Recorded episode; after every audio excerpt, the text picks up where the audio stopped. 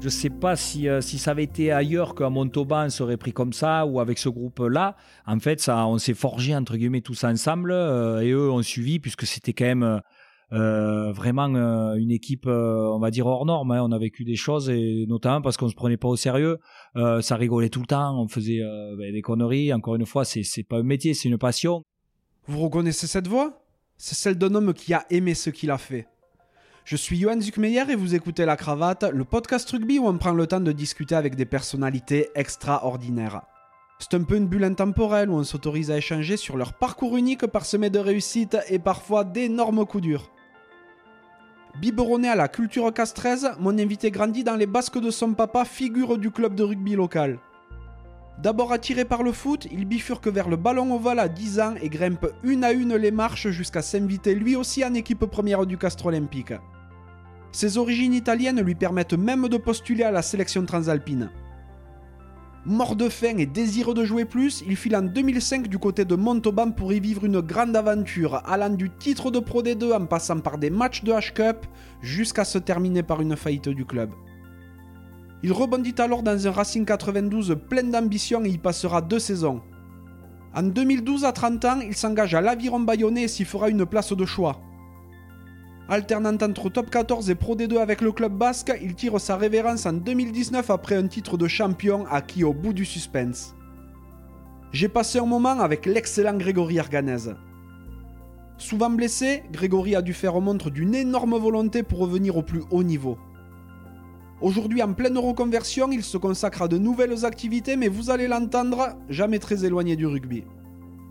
Gros déconneur et plein d'humour, Grégory est un personnage très attachant. J'ai passé un super moment en sa compagnie et je suis très content de vous le faire découvrir sous ce jour. Si ce podcast vous plaît, n'hésitez pas à le noter 5 sur 5 sur Apple Podcasts, Spotify ou la plateforme de votre choix, à laisser un commentaire sympa et à le partager autour de vous. Ça fait super plaisir et ça aiderait vraiment la cravate à se faire reconnaître. Trêve de bavardage et place à la conversation.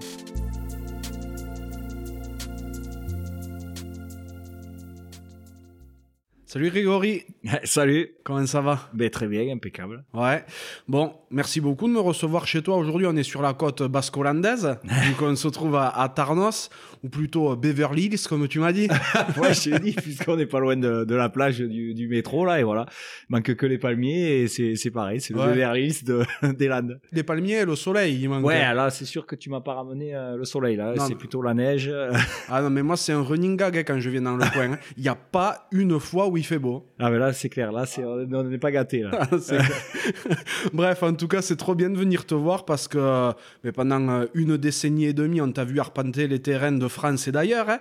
Maintenant, les Basques ont la joie de t'écouter régulièrement sur les ondes les jours de match. Je sais, du moins je crois savoir que tu as pas mal de centres d'intérêt. D'ailleurs, euh, ben, il me tarde d'aborder différents aspects de ta vie avec toi. Et avant toute chose, euh, j'aimerais savoir de quoi rêvait le petit Grégory. Ou alors là, euh, de quoi rêver le petit Grégory? Ben, C'était un peu comme tout le monde, hein. c'était c'était de faire pompier, voilà, c'était pompier, policier. Puis après, comme mon père était déjà dans le milieu du rugby, ben lui, il avait surtout envie de me pousser un peu là-dedans, mais mais j'y suis pas allé de suite hein, parce que j'ai commencé par le foot mhm. et comme comme tout petit, ben, euh, c'était le foot euh, ben, qui dominait et qui domine encore hein, au niveau de, de, de sport euh, roi en France. Et, et donc du coup, voilà, j'ai tenté un peu le foot au départ et après, petit à petit, j'ai basculé vers le rugby et après, ben, je commençais à dire que ben, je rêverais d'être joueur de rugby. ouais, t'as grandi où? Alors moi j'étais originaire de Castres, donc voilà, je suis un pur castré et donc voilà j'ai j'ai vécu euh, mes débuts euh, là-bas. Euh, j'ai commencé le sport. j'ai fait du, du foot d'abord avec de la gym. Voilà j'ai fait de la gym et même un petit peu de tennis mais ça a été rapide. Et après j'ai basculé sur le sur le rugby. Tu dis que tu es à pur produit castré. Après Arganèse ça sonne pas très castré non? Ah ouais non mais c'est voilà c'est les origines italiennes voilà. Donc mon père euh, est venu en France. Euh, il est né en France, mais euh, mais voilà, mais il avait la, nationalité italienne puisque mes grands-parents ont dû ont dû venir en France. donc dans les années dans les années 50. donc voilà, et c'est vrai que bon, ben la double nationalité, on va dire que on mangeait bien à, à table. Ça, j'en doute pas une seconde. Tu y es allé des fois en Italie, euh, mis à part pour le sport? Et oui, oui, j'y suis allé euh, avec euh, avec mes parents, donc euh, il fallait savoir. Enfin, je suis originaire des Pouilles, euh, c'est dans les euh, vraiment dans le sud de l'Italie, dans la botte, dans le talon. Euh, donc euh, mes grands-parents faisaient six mois en France et six mois en Italie, et c'est vrai que chaque chaque été on montait euh, on montait voir euh, mes grands-parents, passaient euh, un mois pendant les vacances euh, là-bas, donc euh, donc oui j'y allais et, et après j'y suis retourné. euh, J'y suis retourné plus tard euh, pour montrer à mes enfants un peu euh, euh, d'où étaient originaires euh, voilà, leurs grands-parents. Ouais, les Pouilles, c'est euh, c'est sur la côte Alors les Pouilles, ouais, c'est au, au talon, c'est euh, ça s'appelle euh, Brindisi, c'est euh, c'est euh, à côté de, de, de Bari, c'est un peu plus connu, on va dire. Euh, donc voilà, ouais, c'est bord de mer et voilà, c'est un chouette chouette endroit. Alors, Brindisi, il y a une super équipe de basket là-bas. Je connais pas du tout, j'y suis jamais allé. mais, euh, mais, mais pour, mais pour suivre le, le basket un petit peu, je sais qu'ils ont une très très bonne équipe. T'as des frères et sœurs? Alors oui, j'ai une sœur, euh, mais euh, de, de c'est aîné- c'est c'est l'aîné, hein, trois ans de, de plus que moi. Elle était sportive ou elle est sportive Eh bien oui, puisqu'elle est, euh, elle est prof de sport. Ah ben voilà. Donc, euh, donc voilà, ouais, baignée euh, pareil dans le sport, elle aussi, elle faisait de la gym euh, petite, et puis, euh, puis après voilà, elle a basculé, elle a fait ses études pour être prof de sport, et elle est prof de sport maintenant sur Béziers. D'accord, donc elle est partie de Castres aussi. Ouais, voilà, elle est partie, euh, elle est partie. Déjà pour les études, euh, c'était c'est c'est plus compliqué. Voilà, à Castres, il n'y avait pas tout, euh, on va dire, il n'y avait pas de d'université, donc il a fallu partir à Toulouse faire STAPS pour pour elle, et voilà. Et donc elle est partie, elle a réussi à, à être prof de sport. D'accord. Bon, mais qu'est-ce qu'ils faisaient tes parents? Alors, mes parents, mon père était, eh bien, on va dire, ancien joueur euh, au Castres Olympique pendant des années. Et ça lui a permis, ben, à l'époque, de, de, ben, de rentrer à la mairie. Donc, euh, ben, voilà, il a fait euh, plus de 40 ans de mairie. Il était chef des services des sports à la mairie de Castres. Donc, en plus, il s'occupait de, du stade, euh, du stade Pierre-Antoine à l'époque. Et, et ma mère est comptable, elle était comptable.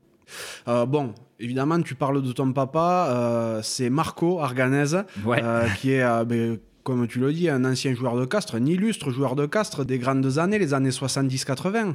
Et c'est ça, oui, ces années, euh, ouais, voilà, même un peu avant. euh, ben, les années, pour, pour ceux qui connaîtront pas, c'est euh, juste, ben, euh, ben, il jouait avec Gérard, Gérard Chollet, donc qui lui est connu et, et reconnu. donc, euh, donc voilà, ouais, c'est vrai qu'il a fait, il a fait toute sa carrière, il a passé euh, ben, toute sa vie entre guillemets à œuvrer pour le CO, euh, puisqu'il a entraîné après l'équipe 1, puis après il a entraîné, ben, je pense pratiquement toutes les catégories euh, jeunes. euh, il est resté, voilà, il est resté jusqu'à jusqu'à tard au, au Castres Olympique. Il est international, si je ne me trompe pas. Et oui, il était international euh, français, donc il a fait, euh, il a fait euh, équipe de France junior, euh, et ensuite il a fait même l'Italia à prime à l'époque, ça s'appelait même à prime, il me disait. Donc, mais il a joué avec quand même Jean-Pierre Rive, voilà, un paquet de, de, de, de noms, euh, voilà, il connaît, ben, je crois que c'était Estève, tout ça, bon, les, les illustres. Exactement. donc, donc il me contait les histoires de matchs assez, assez épiques. Bon sang ne saurait mentir. Voilà, c'est ça. Donc toi, tu commences le rugby à quel âge? Donc moi, je commence le rugby, euh, franchement, je devais avoir, euh, si mes souvenirs sont bons, euh, 10 ans, je pense. Alors, j'étais en poussin, il me semble, poussin ou jeune pousse, je sais pas, ça doit À être 10 ans, 10 t'es un poussin, ouais. Ouais, 10 ans, alors ça doit être vers 10 ans. Bon, t'es passé par le foot avant, mais t'es pas resté très Je suis longtemps. pas quoi. resté très longtemps, mais j'ai joué quand même euh, ben, à l'étoile sportive Castres avec, euh, j'étais avec un ami qui lui a fait une carrière professionnelle au foot, euh, Nabil Taider au TFC. Ah oui, voilà. bien sûr. Donc on jouait ensemble, ça se passait bien. Puis après la deuxième année, euh, ben, euh, l'entraîneur a changé, puis je jouais plus trop moi. Donc ben j'avais un peu mon caractère et voilà, ben j'ai dit bon ben j'arrête et pour le plus grand plaisir de mon père qui, euh, qui m'a dit ben essaye euh, le rugby. Donc euh, j'ai essayé le rugby et et du coup après j'y suis resté. euh, même si au départ je voulais quand même pas trop y rester, euh, ça me plaisait pas trop, mais Après, c'est vrai que quand on te voit à côté de Nabil Taider, c'est pas tout à fait le même gabarit quand même. Ah ouais, non, c'est sûr. Mais bon, quand on était petit, euh, ben, j'étais, j'étais beaucoup plus petit. euh. Même lui était plus grand que moi, je crois. Je sortirai les photos, je montrerai. mais- Ah, mais pour, euh, pour les auditeurs, donc euh, Nabil Taider, c'est un, un ancien joueur notamment du Toulouse Football Club qui était là dans les années 2000, euh, 2005, si je me trompe Ouais, pas, dans, ça, ces, dans pour- ces eaux-là. Et euh, vraiment un, un super joueur. Il était, euh, Il était international. Ouais, euh, France, euh, Espoir, Ouais, ça, France ouais. Espoir, Ouais. ouais. Je sais pas si derrière, il a Et pas joué avec le Maroc ou je, l'Algérie. je crois qu'il avait, ouais, qu'il avait bifurqué, qu'il jouait avec, euh, je crois, ouais, peut-être l'Algérie. Ouais, a fait une, une des une- équipes une du Maghreb, en tout cas. ouais. T'as commencé le rugby à, à tes 10 ans. T'étais déjà talonneur ou on t'a fait attaquer troisième ligne comme beaucoup Alors, d'autres ben non, au, bah alors, bon, au départ, on me faisait jouer euh, tout petit. Alors, je jouais devant, et puis après, un peu en cadet, on a commencé à me dire, bon, ben, essaye, ou même minime, j'étais euh, au centre. Bon, ils ont vite compris qu'il fallait pas m'y laisser. Parce que premier centre, euh, ben, c'était compliqué. Il y avait personne qui touchait le ballon après.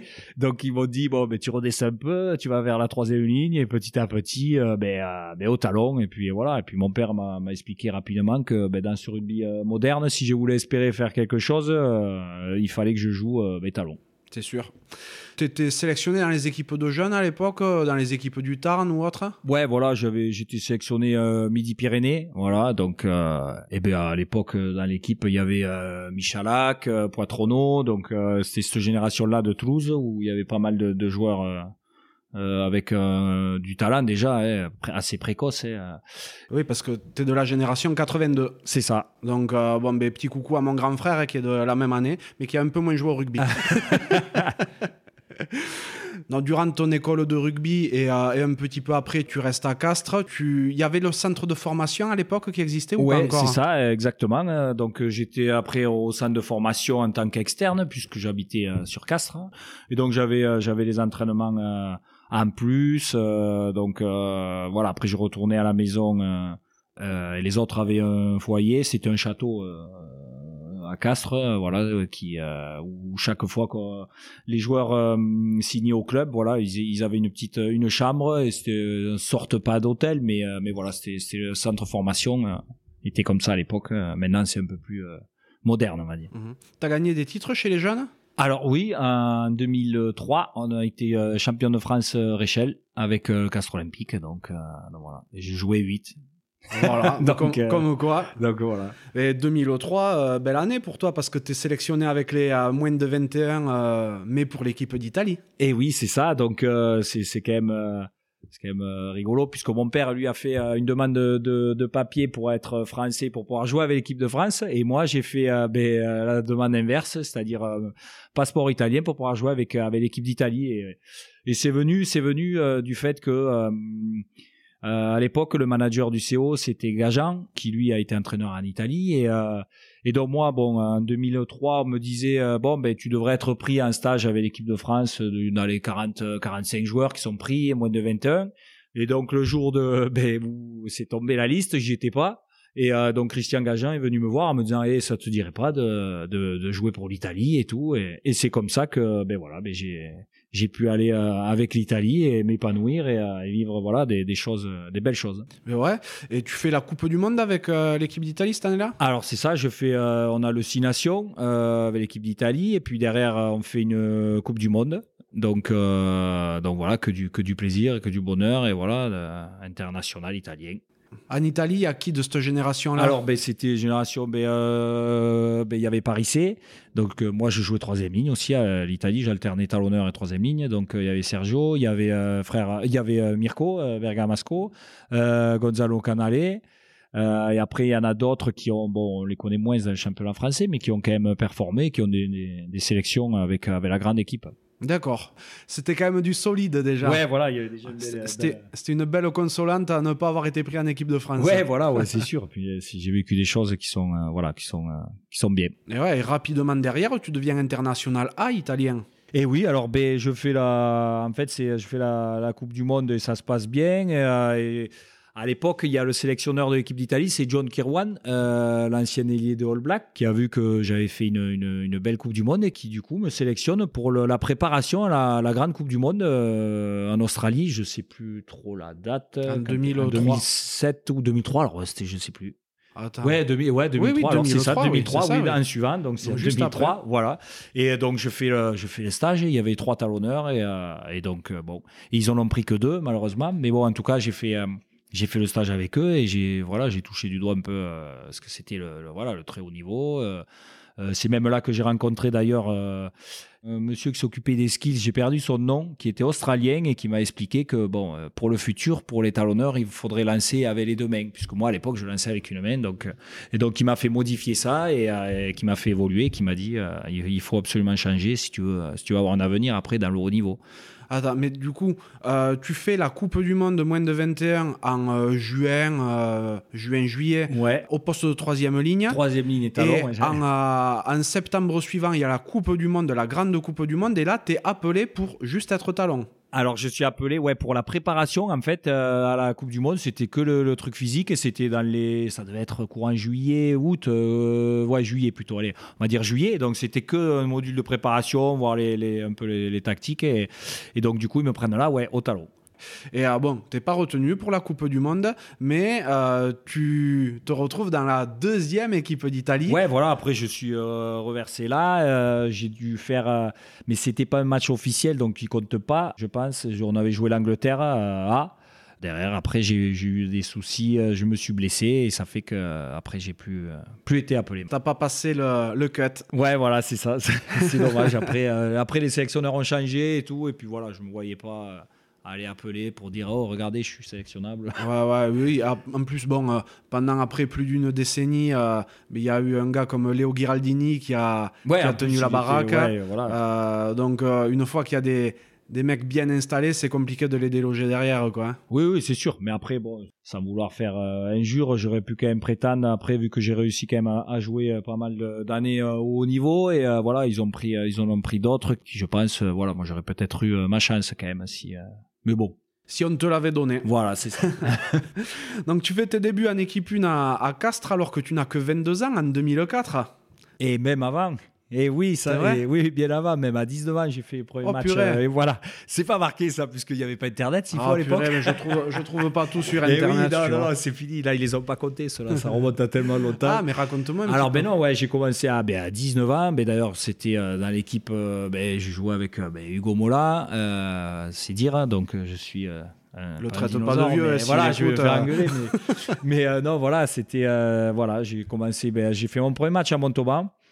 C'était les playdowns à l'époque. Donc voilà, j'ai fait ça. Après, j'ai joué euh, contre Mont de Marsan. Voilà, j'ai commencé là les, les, premiers matchs euh, avec l'équipe 1. Ok, donc euh, c'était juste une petite incursion ou alors tu as réussi à t'installer dans le groupe à partir de ce moment-là? Eh bien non, voilà, on, nous intéressait. Là, en fait, c'était les playdowns. Donc, euh, playdown, ça voulait dire, attention, on joue quand même sa survie. Mais comme on gardait les points du, du, championnat, on était quand même, il me semble, en haut. Donc, ils prenaient pas un gros risque. Il n'y avait plus rien à jouer. Et donc, euh, ils intéressaient plus ou moins euh, les jeunes. Et ça, c'était une bonne chose pour moi. Donc, j'ai pu commencer à faire mes premiers matchs. ensuite, voilà, les années, les années après, bon, il y a eu euh, euh, pareil, du changement dans le staff et, euh, autre chose. Du coup, je faisais quelques matchs par-ci par-là. Toujours, je grappillais. Et puis après, voilà, j'ai eu la chance que des joueurs comme parce qu'au talon, il y avait quand même il y avait Ibanez à l'époque à Castres aussi. Donc il y avait Rémi Vigneault qui était local. Et puis après, ils sont arrivés Mario Ledesma. Donc j'ai pu bénéficier des blessures de, ben, de certains étalons. Un coup, euh, Mario Ledesma qui s'était blessé, un autre coup, c'était Rémi Vigneault. Et pour pouvoir enchaîner des feuilles, euh, des feuilles de match par-ci par-là, et notamment à 22 ans, sur la dernière saison, je fais pas mal de feuilles de match, mais jamais je commence les matchs. T'as un contrat pro à l'époque ou t'es encore sous contrat espoir? Comment ça se passe? Alors à l'époque, c'était euh, c'était ces fameux euh, contrats aspirant pro. Ah euh, oui. J'étais aspirant professionnel. Donc donc voilà. Après après voilà, c'est cette année-là quand même c'était magique puisque j'ai pu grappiller du temps de jeu, notamment en Coupe d'Europe où, où j'ai pu jouer le Munster, euh, l'Harlequins, il y avait l'Osprey. Euh, voilà, donc c'était du solide et euh, où on pouvait vraiment se rendre compte que voilà le, haut niveau. Et puis après aussi, j'ai joué euh, voilà surtout le, top 16, c'était l'époque. Donc je rentrais, je faisais des, petites des bribes de match. Et, mais bon, voilà, c'était voilà, important et, et ça m'a apporté quand même pas mal. Oui, mais toi, tu as faim.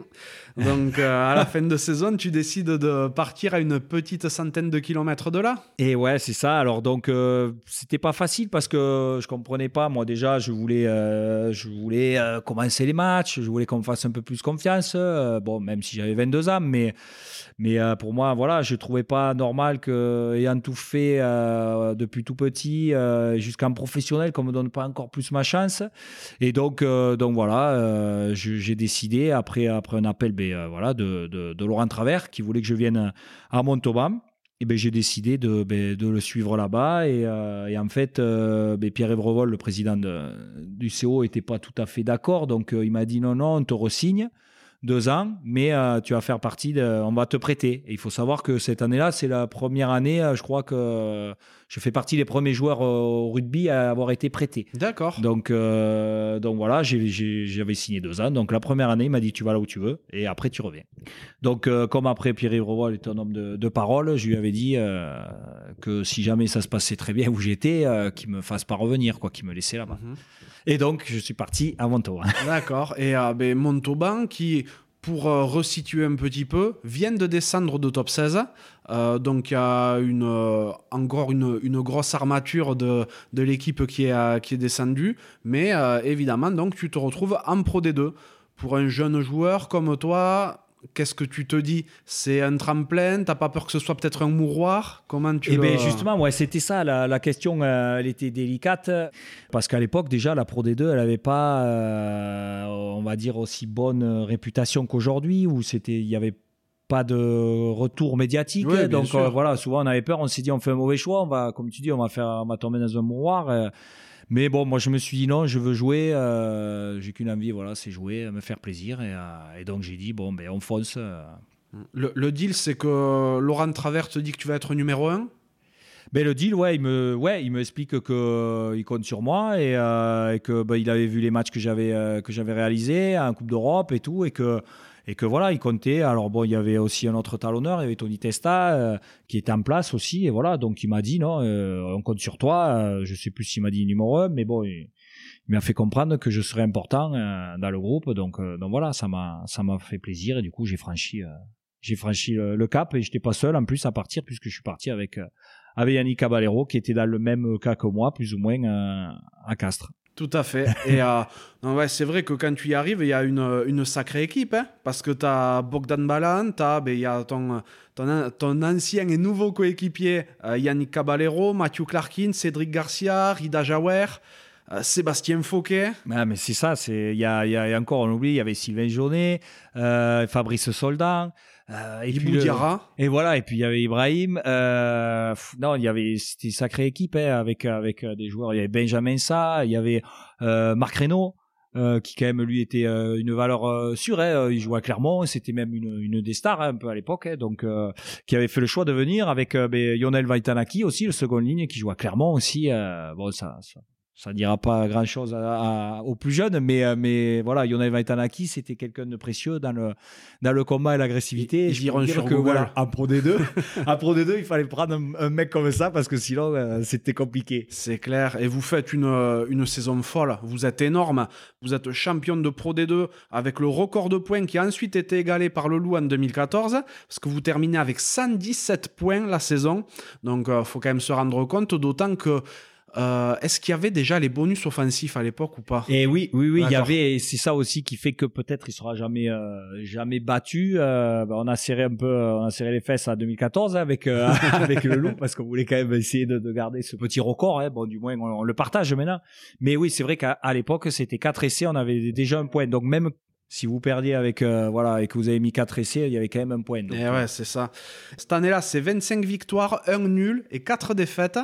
Et une des quatre défaites, c'est contre un promu colomien.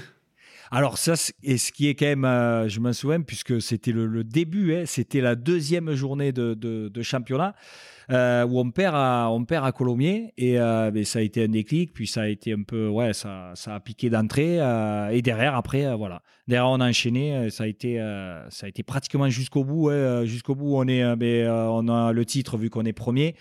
Euh, donc on était vers la fin un peu en roue libre, on va dire, et ça veut dire aussi euh, qu'on a lâché entre guillemets quelques matchs, euh, puisque voilà, on, était déjà avec le titre et du coup les, les, Lolos ils avaient pris le parti, ben, c'est normal de, faire tourner. Voilà, on venait, on va dire, euh, avec euh, les soutes remplies déjà, on s'arrêtait pique-niquer, on buvait du rouge sur, euh, avant les matchs. Ah oui, oui, c'était avant d'aller à La Rochelle, avant d'aller à Lyon. Donc on s'arrêtait, c'est ça aussi, c'est fantastique. Donc, mais bon, voilà, on n'a pas, on n'a pas gagné ces matchs-là. Alors qu'est-ce que tu préfères avoir avoir les souvenirs des soutes remplies avant d'aller au match ou, euh, ou mettre peut-être 10 points de plus à la, à la saison pour que le record soit encore plus haut Ah non, là, là, là franchement, je, je, pense que je préfère euh, ces, ces, moments, voilà, ces moments qui sont euh, ben, hors du temps et qui doivent malheureusement plus se faire, mais voilà, donc sans, hésiter, euh, les soutes euh, remplies euh, pâté, un peu de, un peu de vin. donc, donc, voilà, c'était. Bon, alors pas de regret d'avoir lâché quelques matchs sur la fin. Non, pas du tout. Et tu parles des Lolo, donc c'est vrai que Laurent Labitte, lui, il est entraîneur du club depuis deux saisons quand tu arrives, mais au moment où toi tu arrives, il y a Laurent Travers également pour la naissance de cet incroyable duo, quoi. Hein. Eh ben c'est ça, ouais, exactement, puisque ben, Toto est arrivé de, de Clermont. Euh, donc voilà, on, savait pas euh, si ça allait prendre. Et visiblement voilà les deux. Euh, enfin maintenant on les présente plus et euh, voilà. Après ils sont doués déjà individuellement. Et puis après euh, le duo ensemble ils ont fait voilà ça a fait des, des étincelles. Et donc voilà j'aime chaque fois on les taquine. On leur dit quand on se revoit avec les anciens de, de Montauban on leur explique oh si si vous êtes ici là c'est c'est grâce au résultat qu'on avait fait avec Montauban. Si on avait été nul et tout perdu serait serait dégagé mais bon franchement, après, euh, chapeau à eux. Mm. C'est vrai que je crois que c'est un peu un des, un des premiers duos qui est vraiment euh, pris autant d'ampleur. Évidemment, il y a eu euh, auparavant, il y avait eu des, euh, des Ville-Preux, il y avait eu des duos comme ça, mais où ils semblaient aussi proches, je crois que c'était un peu le premier. Hein. Et ouais, c'est ça, parce que je pense que ben, je sais pas si, euh, si ça avait été ailleurs qu'à Montauban serait pris comme ça, ou avec ce groupe-là. En fait, ça, on s'est forgé, entre guillemets, tous ensemble, euh, et eux ont suivi, puisque c'était quand même euh, vraiment euh, une équipe, euh, on va dire hors norme. Hein. On a vécu des choses et notamment parce qu'on se prenait pas au sérieux. ça rigolait tout le temps, on faisait ben, des conneries. Encore une fois, c'est c'est pas un métier, c'est une passion et, et eux voilà, ils ont adhéré à ça. Ils sont même ils étaient même précurseurs et demandeurs de, de voilà de trucs de, de, folie. Rien que quand on faisait des échauffements, on faisait des choses extraordinaires. L'échauffement, c'était quand même dingue. Il y avait Toto au travers qui prenait par exemple euh, des marqueurs dans sa poche et on faisait un jeu, on devait courir, se mettre les mêmes euh, euh, par trois ou par quatre et puis ceux qui trouvaient pas de ben, euh, de groupe ben ils étaient punis on faisait euh, des pichenettes et puis ça partait après on se dessinait avec le marqueur sur le nez. Pendant l'échauffement. ah ouais pendant l'échauffement. Donc et même après on devait celui qui perdait on faisait un chat perché en plein en plein truc. Donc celui qui est le dernier perché devait monter et faire la bise aux, ben, aux supportrices en haut. Bon, enfin c'était toujours des trucs qui étaient magiques. Alors c'est échauffement d'entraînement ou de match? Échauffement d'entraînement pas de match ah, non. d'accord ah non parce que alors là ah non, ça aurait pas ça aurait pas duré mais, mais non, non, non, échauffement euh, ouais, d'entraînement. Donc, euh, c'était toujours ça. Et après, euh, mais tant qu'on arrivait après à switcher, c'est-à-dire que quand c'est fini, on a fini l'échauffement, on passe au sérieux, mhm. c'était nickel. Ouais. C'est bien de savoir faire la part des choses comme ça. Et bon, mais Paris gagnant est pour toi, hein, parce que tu as beaucoup de temps de jeu.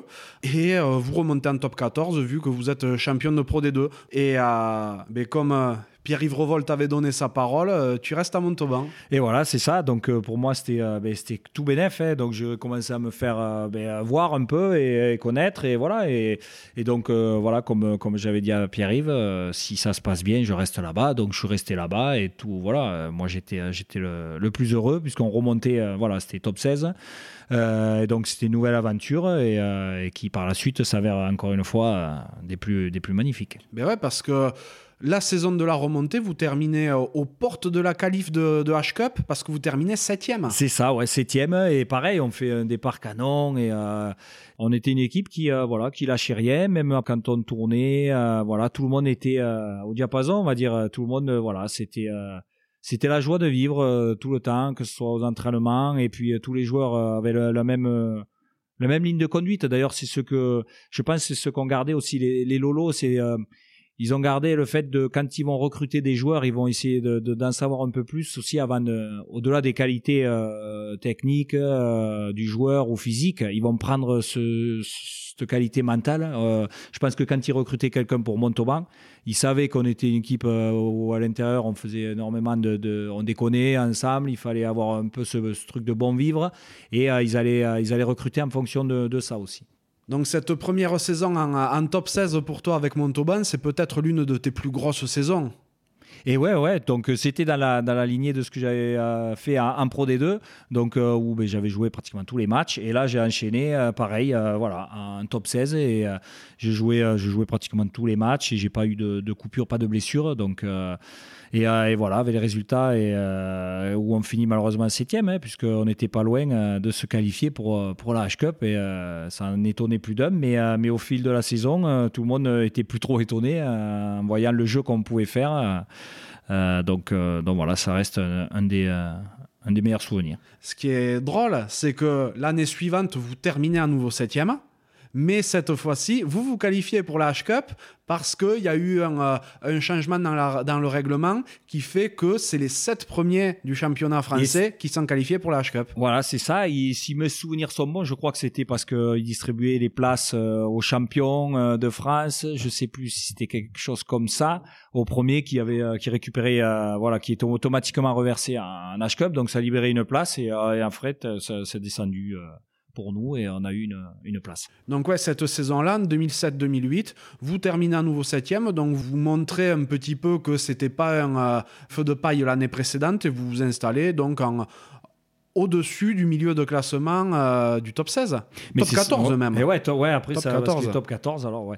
Et ben ouais ouais, c'est ça et puis après euh, voilà, le recrutement que faisait aussi Lolo avec des joueurs quand même euh, connus aussi qui nous ont aidé à franchir aussi encore un cap et, voilà, c'était c'était tout sauf un hasard et je pense qu'on faisait un jeu en plus intéressant les gens qui venaient voir nos matchs ben, ben voilà, ils s'ennuyaient pas hein, parce que on, ne faisait pas un jeu restrictif, je pense qu'on on se lâchait. Voilà, c'était à l'image euh, des Lolo qui, euh, voilà, qui ont su, euh, nous montrer, voilà, ce qu'il fallait faire pour pour prendre du plaisir sur le terrain et, voilà, on le faisait. Ouais, tu dis que vous vous lâchiez, mais tu as le physique qui lâche un peu.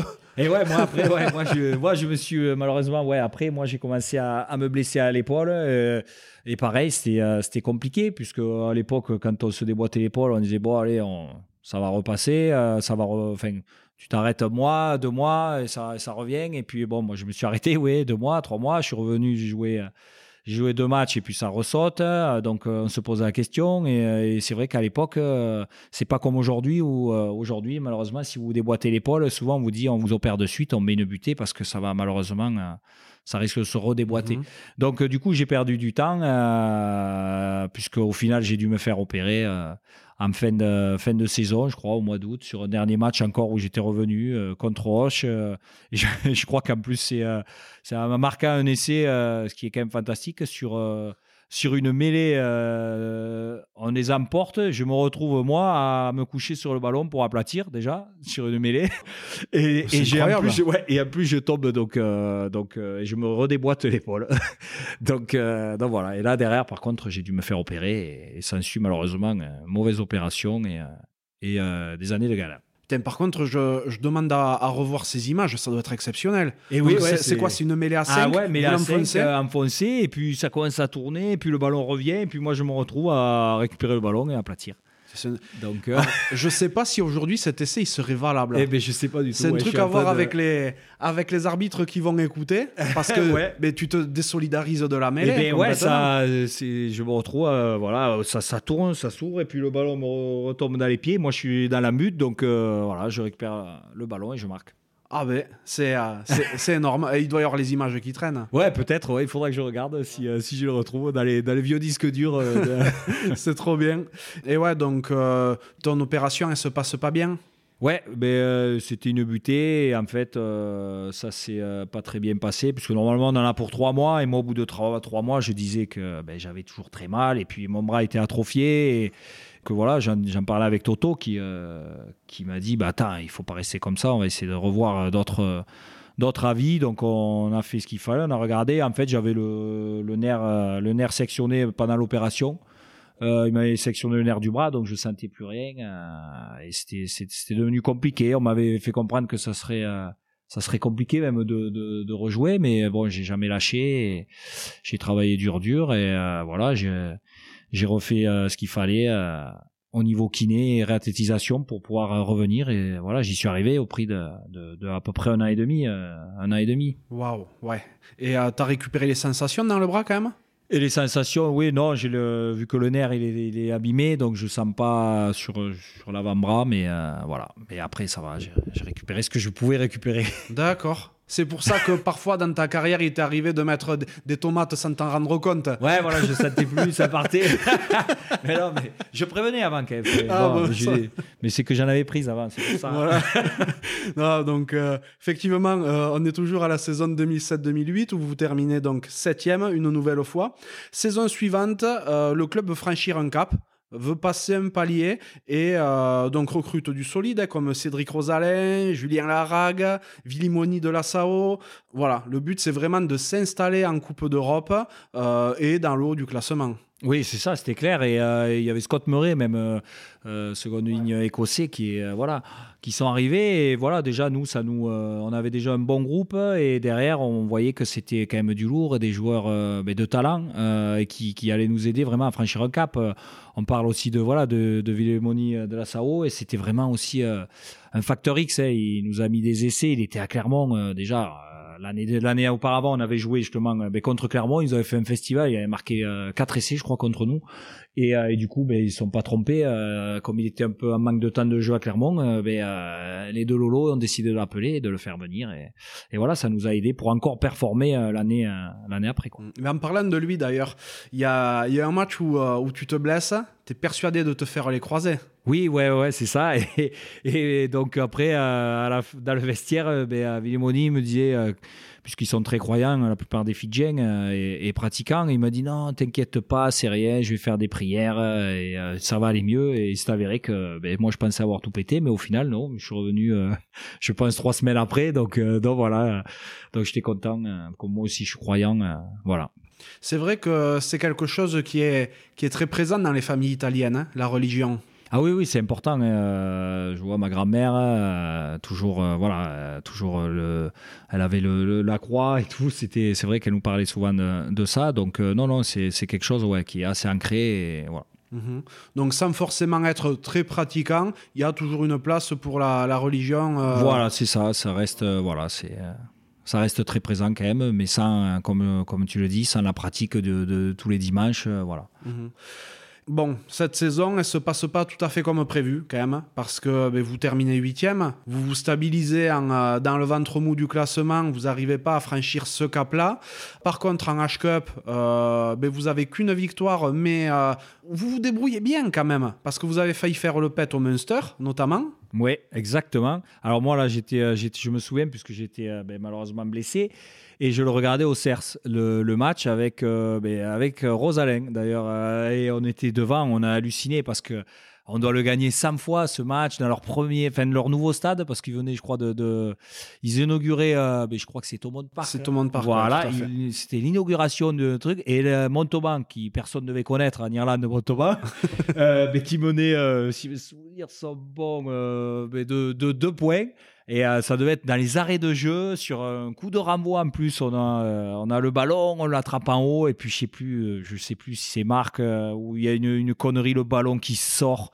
Et il y en a un qui vient se coucher, donc ben, il n'en fallait pas plus pour l'arbitre pour, pour coller une pénalité et voilà, et se faire enlever ce, ce, ce truc de dingue que- qui aurait pu arriver, c'est-à-dire une victoire au Munster euh, qui n'avait pas perdu depuis encore euh, ça, 50 matchs, comme chaque Ouais. fois, ils te, ils te sortent, ils perdent pas de- depuis des années. Surtout à l'époque, le Munster, c'était euh, voilà, c'était, il y avait que, euh, il y avait pas le Leinster qui, qui marchait sur tout le monde encore, mais. Mais, mais franchement, c'était c'était c'était irréel et c'est dommage puisque ben, je crois que c'est Sexton qui met le qui met pas Sexton, je c'est O'Gara. O'Gara, voilà, O'Gara qui met la qui met la pénalité donc Ouais. Bien dommage. Mais bon, on a montré quand même et là les gens ont commencé euh, en dehors de la France à connaître Montauban, j'ai envie de dire. C'est vrai. Et euh, sur, les, sur les premiers matchs de H-Cup, c'est euh, c'est plutôt bien. Vous êtes jamais trop loin. Vous battez même Sale Ouais. euh, à, À domicile. à domicile. Mhm. Et euh, bon, après, ça se délite un petit peu par contre sur la fin de la campagne européenne. Ouais, après, voilà, c'est ça le, le plus dur, puisqu'il faut se concentrer euh, après sur, ben, sur le championnat et pour éviter une descente. Donc, c'est vrai que ces matchs après. Mais bon, ce, ce qui a fait le fort de cette équipe à Montauban, c'était que ben, elle lâchait jamais, donc elle prenait jamais de, grosses valises. C'est ça qui était quand même. euh, impressionnant, c'est que même quand on allait jouer à Toulouse, on perdait, on perdait de 10 points et même peut-être même moins des fois. Donc franchement, c'était une équipe qui lâchait jamais et c'est ça qui en faisait sa force à ce moment-là, le club donc a fait un recrutement un petit peu ronflant. Vous n'arrivez pas à franchir ce cap cette saison-là et, euh, et, ça commence à sentir le soufre parce que euh, fin de saison, il y a tout qui bascule un petit peu. Il y a le président euh, Patrick Bardot qui démissionne. il y a les deux entraîneurs, les les, Lolo qui a accompagné de nombreux joueurs partent à Castres. Le club connaît des problèmes financiers parce que la mairie ne veut pas euh, euh, prendre euh, les, les, travaux de la nouvelle tribune pour elle et c'est au club de, de, payer. Enfin voilà, ça commence à sentir un petit peu mauvais.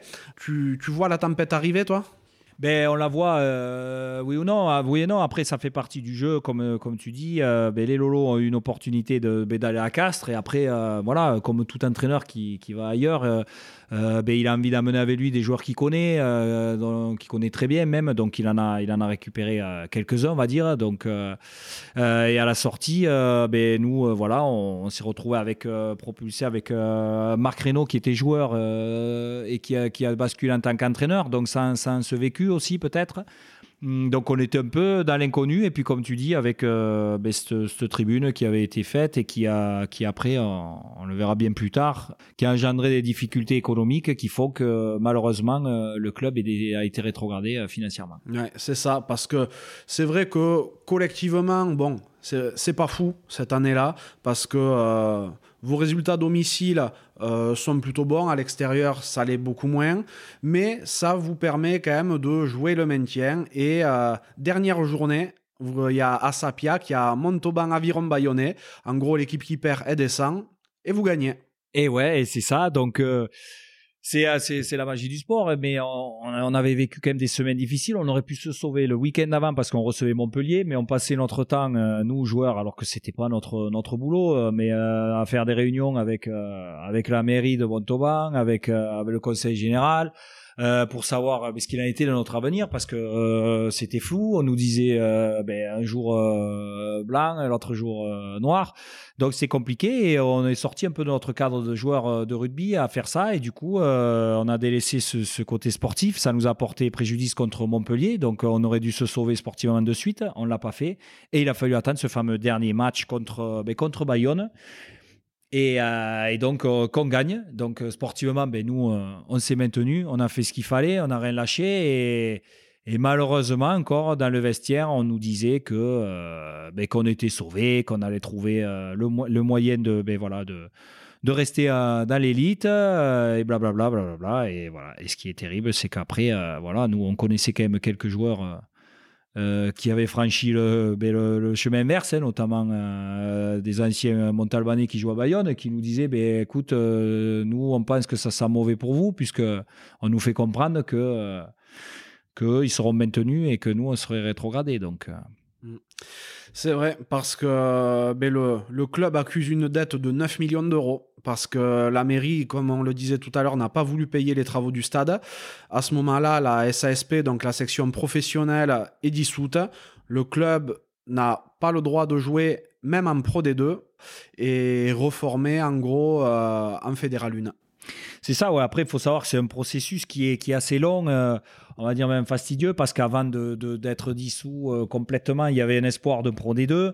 Donc, euh, il fallait faire un tour de table. On a tous fait euh, voilà, des efforts sur tous les contrats qui étaient encore. Moi, j'étais encore sous contrat. Tu étais prêt à rester en Pro D2 Oui, voilà on, a, voilà. on a dit on fait des efforts. moi, j'étais prêt à rester. Et un paquet, on a dit bon, si on baisse de 30-40% de nos salaires, est-ce que ça peut aider? Comment on peut? On, a tous fait des efforts et qui, qui se sont avérés être en vain. Et, et donc, après après, voilà, malheureusement, c'est euh, quand une voilà, quand un club est dissous, il, ne faut pas penser en plus au-delà des joueurs, parce que ce qui est terrible aussi, c'est quand même euh, les joueurs. Mais au-delà des joueurs, il y a des gens autour.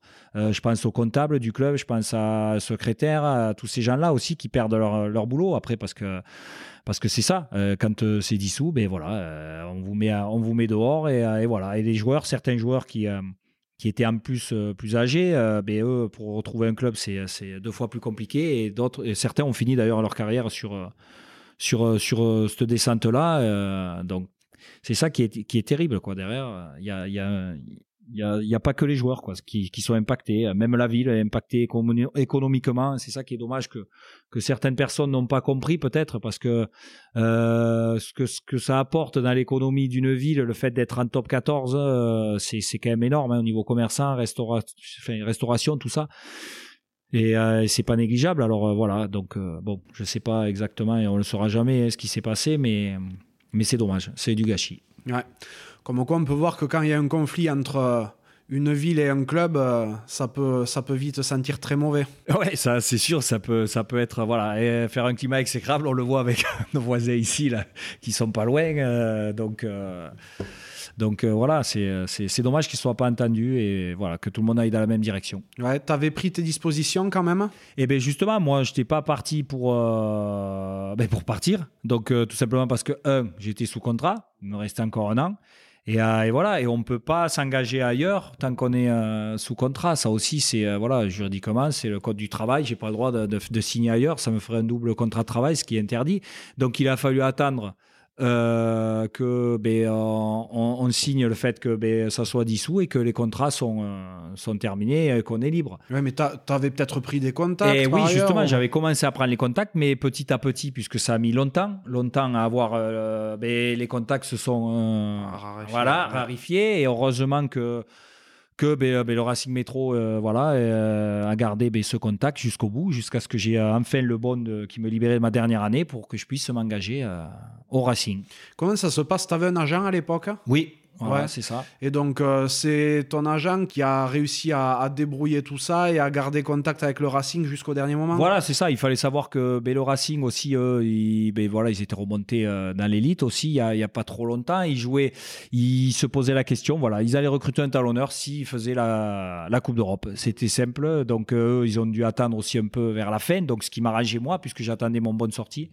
Et du coup, voilà, ils ont attendu et ils ont fait la Coupe d'Europe. Donc, ils avaient besoin d'un talonneur et donc Pervers Visé m'a recruté c'est vrai que c'est. Je reviens à, ce dépôt de bilan. Hein. Je trouve ça catastrophique euh, et, on peut le mettre en parallèle avec quelque chose qui, se, qui s'est passé il y, a, quelques semaines au moment où on enregistre. C'est une équipe cycliste BNB, euh, en fait, qui a vécu un dépôt de bilan, pas pour les mêmes raisons. Là, c'était euh, plus parce que le, dirigeant a eu des ambitions un peu trop élevées. Et en fait, les, les coureurs, jusqu'au dernier moment, étaient le bec dans l'eau, pouvaient signer nulle part ailleurs parce qu'effectivement, ils étaient sous contrat. d'autres à qui des contrats avaient été promis, qui se sont engagés nulle part ailleurs, et, euh, et derrière un, un, désastre social parce que euh, ben, il y a, comme tu le dis, des employés qui ne sont pas les athlètes, et, euh, et derrière c'est presque toute une région qui se retrouve impactée par ça, quoi.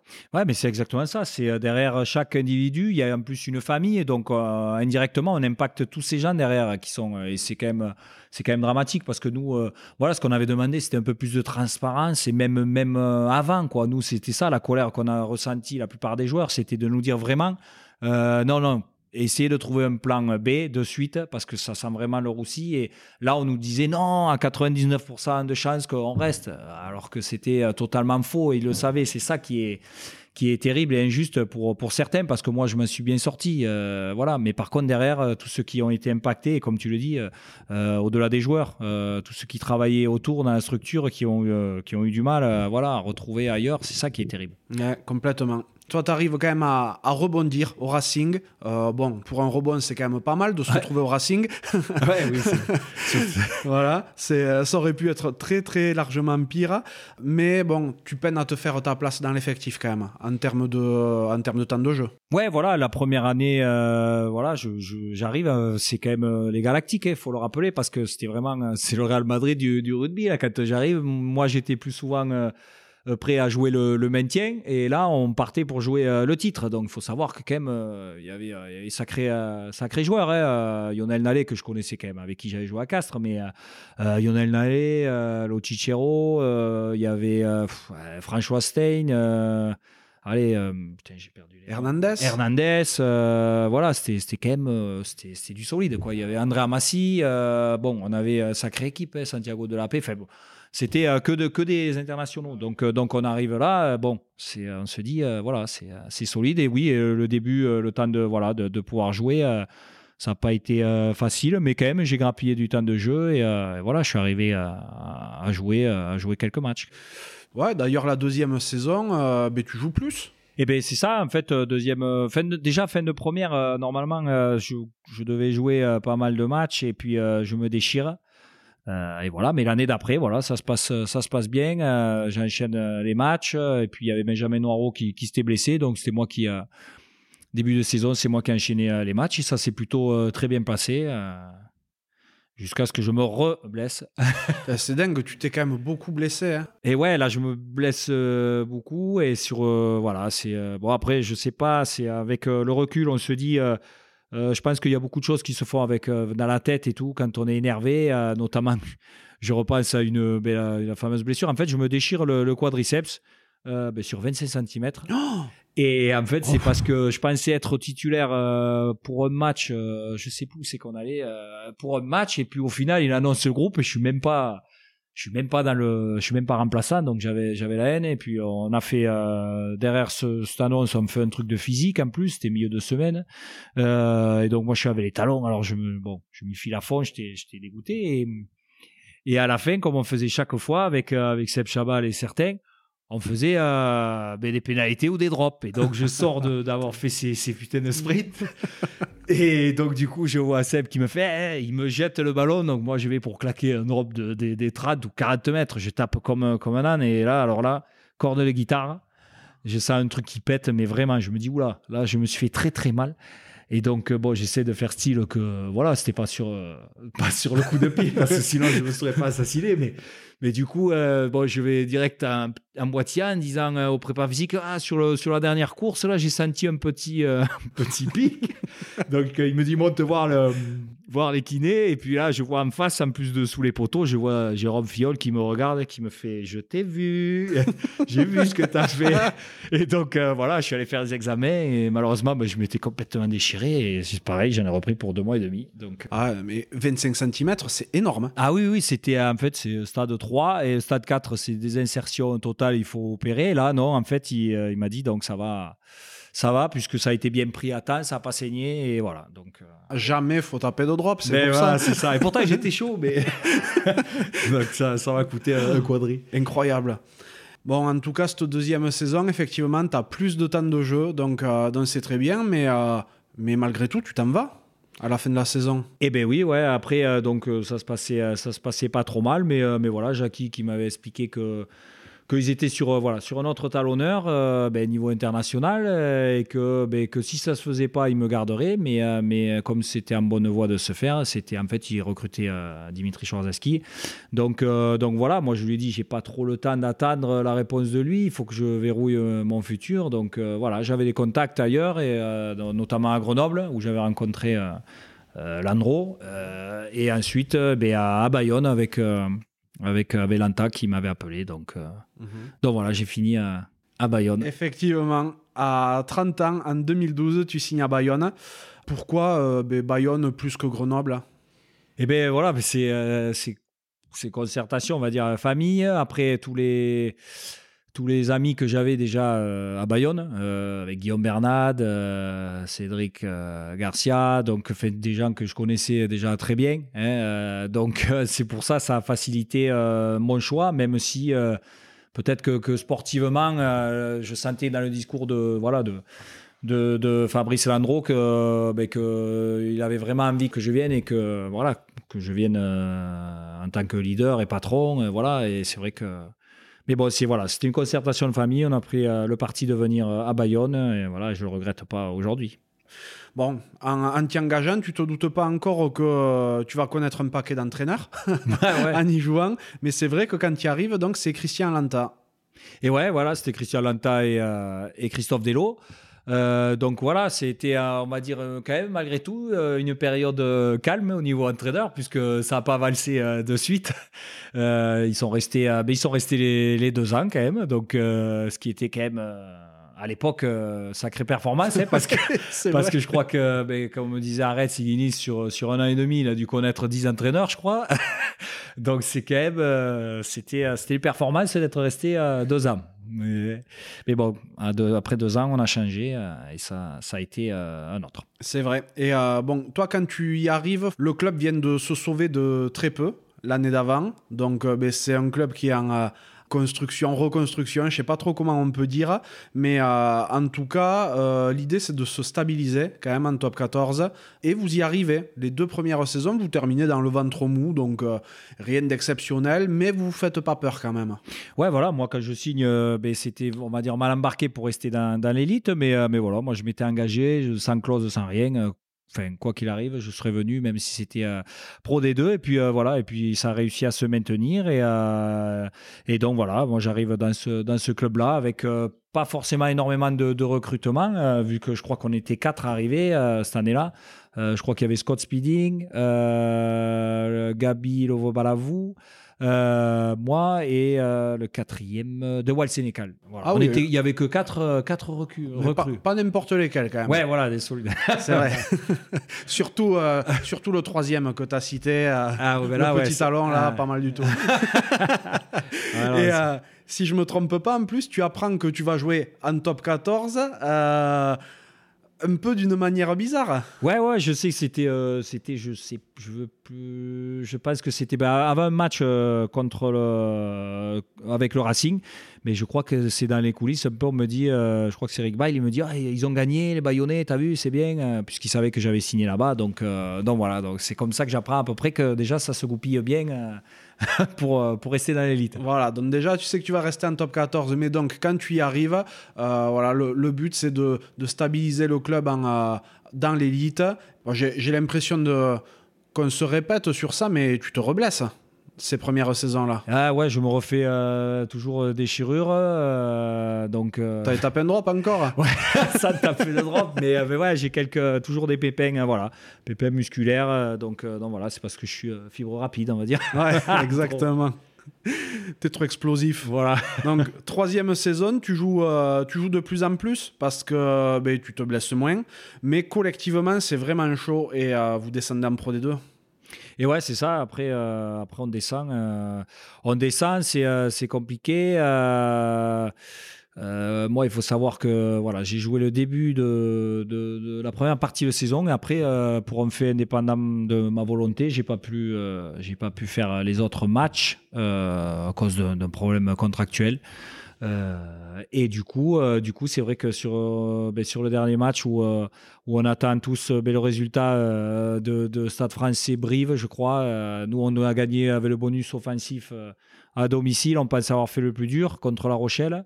Et, et on apprend ben, sur le terrain que les autres n'ont pas fait le boulot. Stade Français qui par ailleurs va être va être champion de France cette année-là et qui arrive à perdre contre contre ils étaient derniers avant Brive ou avant, avant dernier et qui perdent. Euh, donc, euh, donc voilà, nous on s'estimait, on avait les boules puisqu'on pensait qu'ils n'avaient pas joué le jeu. Et... Effectivement, il y a cette euh, descente. Toi, ben, tu n'as pas pu jouer, comme tu l'expliques, pour des raisons contractuelles indépendantes de ta volonté. Tu te dis que tu vas partir à ce moment-là parce que tu as, as, quoi? Tu as 33 ans. Tu n'es pas encore tout à fait pourri. vous descendez en Pro D2. Est-ce que, euh, est-ce que tu te dis que tu vas rester pour la Pro D2 ou que tu vas aller voir ailleurs? Ben non, ouais, je me dis, euh, je me dis euh, pourquoi pas rester, puisque de toute manière, beaucoup de joueurs vont partir. Euh, donc voilà, moi, si, euh, si jamais euh, me propose de, rester, ben, je vais rester. Et, voilà, ce qui a été le cas, puisque pas mal, pas mal de joueurs et beaucoup sont, sont partis, et pas des moindres. Donc c'était c'était compliqué, puisqu'on s'est retrouvé à l'intersaison avec, je crois, 14, 14 contrats pro. Et, et, après que des jeunes, des jeunes qui maintenant sont entre guillemets des stars. donc, donc voilà, c'était un, choix, un choix gagnant d'être resté. Bon, là où il y a un magnifique recrutement qui est effectué, c'est euh, au poste d'entraîneur, parce que euh, c'est un pur produit bayonnais qui arrive, Vincent Etcheto. Et eh ben ouais, eh ben là aussi c'était euh, fantastique, on se retrouve à 14 joueurs pro. Euh, et puis l'entraîneur c'était Pato Noriega euh, à l'époque. Et puis il nous prend en début de saison. Et puis quelques jours après ben, il y a changement. Donc euh, lui il sort et c'est euh, et c'est Vincent qui, qui débarque avec euh, avec un prépa physique et tout. Donc encore du, du, changement. Et et, et, voilà. Et après mais voilà on est arrivé avec des des Sénécal aussi qui a pris l'entraînement puisqu'il joue avec nous. Donc ça s'est fait ça en 15 jours. C'est-à-dire les 15 premiers jours, on était avec euh, avec Pato Noriega et ben, les 15 après, euh, on, ben, on changeait carrément de staff. Hein, donc. là, là, faut voir quand même euh, ce qui se passe cette année-là. Parce que bah, elle est exceptionnelle. vous faites une super saison, vous terminez seconde derrière le Loup, justement, qui monte en top 14. Et vous faites les phases finales. En demi, vous battez Colomiers. Et en finale, donc, vous battez Aurillac à Toulouse. Et ouais, voilà, c'était c'était une année euh, voilà fantastique. Et, euh, voilà, s'est construite un peu dans, dans l'adversité puisque puisque voilà, on était 14. Euh, on s'est dit bon, les anciens, ça va être ça va être compliqué, mais mais voilà, on s'est lâché, on a pris du plaisir et moi j'ai reconnu un peu dans, dans cette équipe-là ce que j'avais vécu en, en, 2006 avec avec Montauban parce que voilà, c'était euh, une équipe qui était voilà qui faisait euh, qui faisait euh, ben, les conneries tous les jours qui vivait bien on mangeait ensemble on se voilà on faisait les soirées après les matchs ensemble et tout. Et c'est ça qui qui soude un groupe. Et, et, voilà on est arrivé à faire dès, dès, le premier match on est allé à Albi. Albi quand même en Pro D2 ça piquait on, on, savait. Et on arrive voilà à gagner le premier match et on a lancé le début de d'une belle épopée et voilà c'était on est tombé aussi sur une une équipe du ben, du Loup qui était aussi extraordinaire euh, donc euh, qui a qui a marché quand même sur ce Pro D2 nous on n'est pas arrivé à les battre d'ailleurs et euh, ils ont été champions euh, et nous voilà on est passé par la finale euh, d'accession et, et, voilà c'est un autre un autre plaisir aussi voilà de gagner de gagner cette finale d'accession pour pour pouvoir remonter dans l'élite. Oui parce que l'air de rien chez les grands entre guillemets c'était tes premières phases finales. Ouais, c'est euh, oui, un final comme ça, ouais, c'est ça. C'est euh, les matchs, euh, voilà, couperés. Hein, c'est ça m'était pas arrivé, donc donc voilà, j'ai voilà, ça, ça a souri première fois, et, ben, ça a fait kin, donc on est remonté. Mais c'est quand même des moments particuliers puisque j'ai vécu, j'ai eu la chance de vivre, ben, entre guillemets, quand on est champion direct. Et quand on passe, on n'est pas champion, mais on passe par, par la finale d'accession, on remonte dans l'élite. Et euh, c'est vrai que c'est deux choses différentes. C'est quand même. Euh, euh, c'est bien d'être champion de France quand on l'est, mais cinq journées avant, bon, il n'y a plus trop de, de, voilà, on, est, on, continue de fêter, mais quand on est champion, bois du rouge dans le bus, ouais, voilà, voilà ça nous fait faire voilà des pique-niques, des arrêts, mais mais là, c'est vrai que être champion, remonter dans l'élite sur un match où vous savez que ben, si vous perdez, vous perdez tout, mais c'est différent et ce sont deux des émotions différentes et c'est bien de les avoir vécu les deux. Ouais. Et en, en termes d'émotions, justement, c'est c'est dans lequel des deux que tu t'es le plus régalé? Eh bien, c'est ça, c'est complètement différent. Alors, euh, euh, franchement, des souvenirs euh, à Montauban où, euh, bon, comme je l'ai dit, on était champion cinq journées avant, donc on a eu le temps de le fêter. on l'a pas fait qu'une fois. Ouais, et puis et... vous le sentiez arriver de toute ouais, manière. Ouais, voilà. Là, c'était, c'était, il y avait plus trop de suspense. Vraiment, on était au dessus, donc on a même eu le temps, et c'est mieux de préparer pour l'avenir, pour le recrutement plus haut niveau. et puis après, on avait fait une soirée, voilà, au Conseil général. On était reçus avec les milliers de supporters. C'est, c'est quand même bien, mais voilà. Et là, après d'avoir vécu euh, une remontée, sans le titre, euh, bien sûr, euh, ben on a eu la chance d'être. De, de, revenir dans la soirée quand même à Bayonne, sur le balcon de la mairie. Même les fêtes de Bayonne, je crois que c'était voilà, c'était aussi rempli et, et pouvoir faire vivre un truc comme ça, là, c'est quand même des émotions encore, encore au-dessus. En plus, on n'est pas champion, on est juste en remonte. Ouais. Donc, euh... ouais, mais c'est pareil, c'est la remontée en top 14. Après, sur la, sur la Pro D2, c'est vrai que le titre il compte, euh, comme en foot, en Ligue 2, le titre compte, mais ce qui compte vraiment, c'est euh, la promotion euh, dans la division supérieure. Ah oui, oui, c'est sûr, c'est le plus. Euh, voilà, c'est quand on est compétiteur, on a envie de, de, se confronter à ce qui fait le meilleur, le de mieux, et, et du coup, voilà, c'est le Graal, c'est de monter, mais si en plus vous êtes champion, c'est mm. double. ouais, c'est clair. Ouais, donc c'est vrai que cette, cette arrivée sur le balcon paraît qu'elle était mémorable. Ah ouais, ouais c'est vrai que là, euh, déjà, on avait bien fêté mais, du retour hein, bon, de, de, de, de, Toulouse. Euh, donc on est arrivé, on était frais, on va dire. Et, Heureusement que vous n'avez pas joué à Lyon. Ah non, mais il y en a qui ne seraient pas descendus du bus, mais il y en a quelques-uns qui étaient pas bien. Mais, mais alors après, ouais, voilà, on, était, on a dû ben, passer au milieu de la foule avec le bus et tout. C'est vrai que c'était c'était dingue. Et c'est des moments voilà, qui sont qui sont exceptionnels. Et, euh, voilà ça, fait penser à on se dit euh, qu'est-ce que c'est quand euh, une équipe voilà comme Toulouse qui euh, voilà un titre un bouclier de Brennus ça doit être encore plus démesuré. Et quand on se disait aussi si un jour ça arrivait à, Bayonne mais alors qu'est-ce que qu'est-ce que ça serait vu ce qu'on a, ce a eu quand euh, on n'avait même pas de, de, titre, juste la remontée, on s'est dit ça peut être, ça peut être quelque chose d'exceptionnel. C'est clair. Et euh, bon, on parlait tout à l'heure de tes saisons euh, montalbanaises, où, où je disais que c'était peut-être l'une de tes meilleures.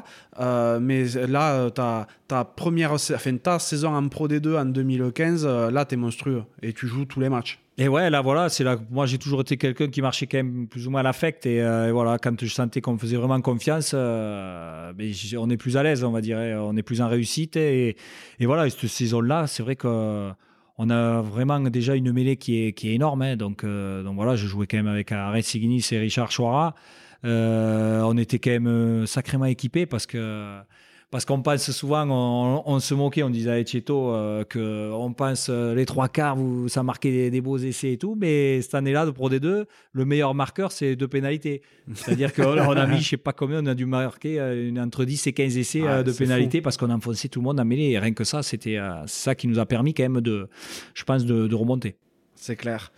Et bon, par contre, les saisons se suivent, elles se ressemblent pas parce que sur la remontée en top 14, là, c'est catastrophique. Alors là, ouais, c'est, euh, ça reste une énigme, hein, d'ailleurs, euh, parce que franchement, on avait, euh, on avait, je pense, dans le recrutement, c'était, c'était, c'était quand même du haut niveau. Il y avait quand même des joueurs d'expérience qui sont arrivés. Tom Donnelly, Latimer, c'était des anciens All Blacks. Johnny Betty, il y avait le pied droit de l'équipe d'Italie. j'ai perdu son prénom. c'est un fouval, mais oh là là. Bon, c'est pas grave, ça, ça, reviendra tout à l'heure. euh, et donc, ouais, vous, euh, vous redescendez en Pro D2, c'est dur à expliquer. Ouais, c'est dur à expliquer parce que, parce que franchement, déjà dès le début, euh, on fait bon match, on gagne Toulon à la maison, on fait match nul contre contre le CO et puis après on va à Pau, Pau ça, ça se passait bien et puis malheureusement carton rouge et derrière c'est la descente un peu voilà aux, aux enfers. Euh, on enchaîne à Bordeaux et Bordeaux pareil, on, prend une valise et puis euh, puis commence voilà euh, une, une mauvaise spirale. à l'intérieur aussi, c'est pas c'est pas c'est pas fantastique. donc donc ça fait que on prend des, des roustes. Après c'est ça aussi qui est dur parce que ça ça m'était jamais arrivé.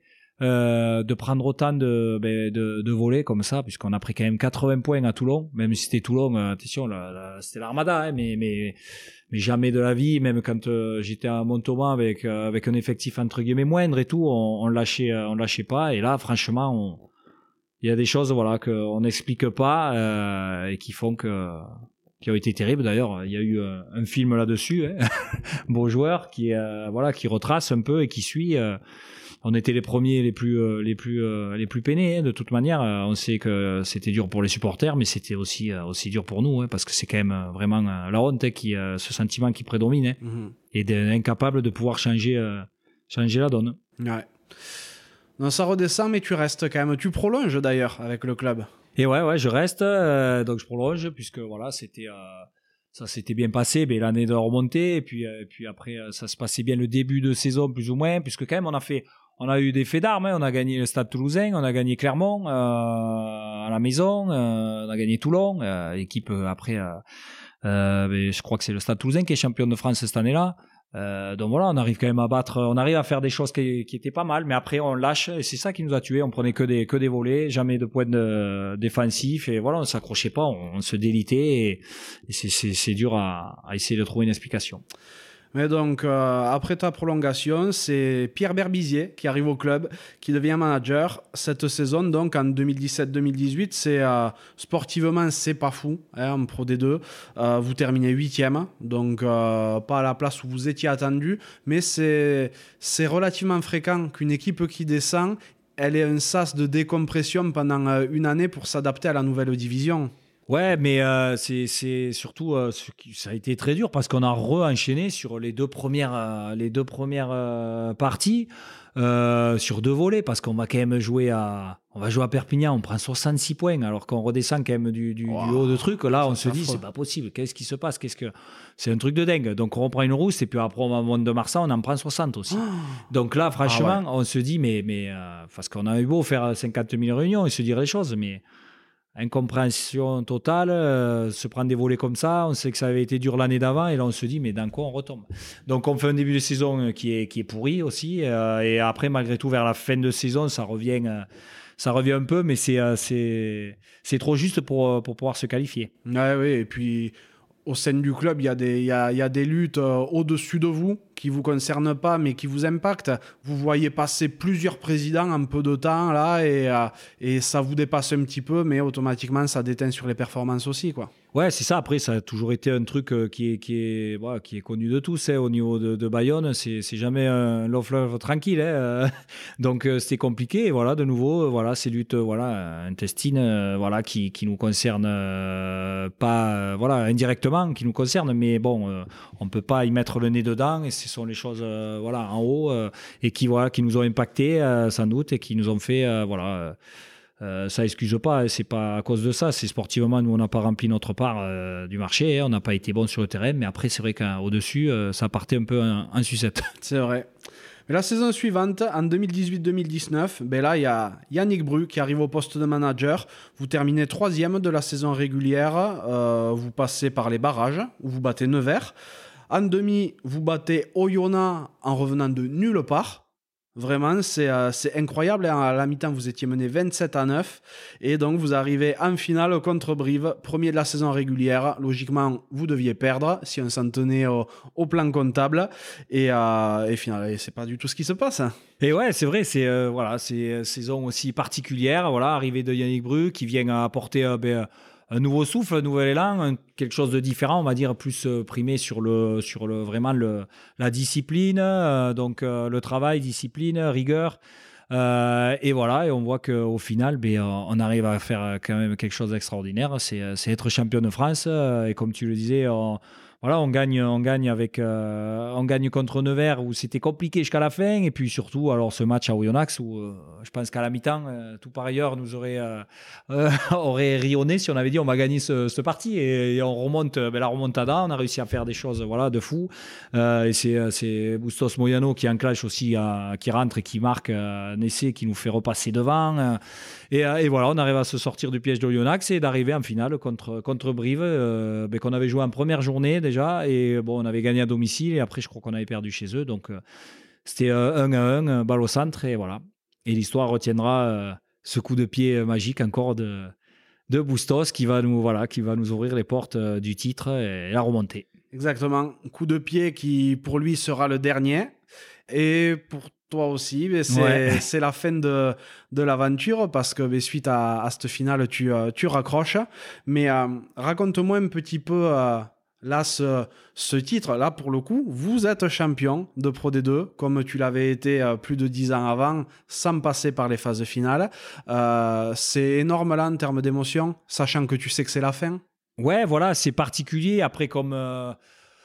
Euh, Ouais, c'est des, émotions, euh, c'est voilà, c'est match couperé, c'est quand même euh, particulier. Donc euh, là, moi j'ai moi j'ai pensé aussi à, ben, à, cette équipe de Brive qui émotionnellement, on fait l'ascenseur. La semaine d'après, devait jouer ben, un match pour essayer de quand même remonter. l'access match, voilà, l'access match qui est c'est compliqué. Et nous, on a pu vraiment se, se lâcher parce qu'il faut savoir que quand même, ça devait être 30 secondes de la fin. On l'avait dans le on était, euh, ben, on était cuit. Euh, on avait un ballon en plus qui était dans nos 22. On va faire une chandelle. Il y a une faute, un truc euh, ben, de fou. On va en touche, on fait un ballon porté, pénalité. Et c'était improbable parce que franchement, s'ils avaient mieux géré cette fin, on n'était même pas, voilà, on gagnait pas ce match, mais on l'a fait.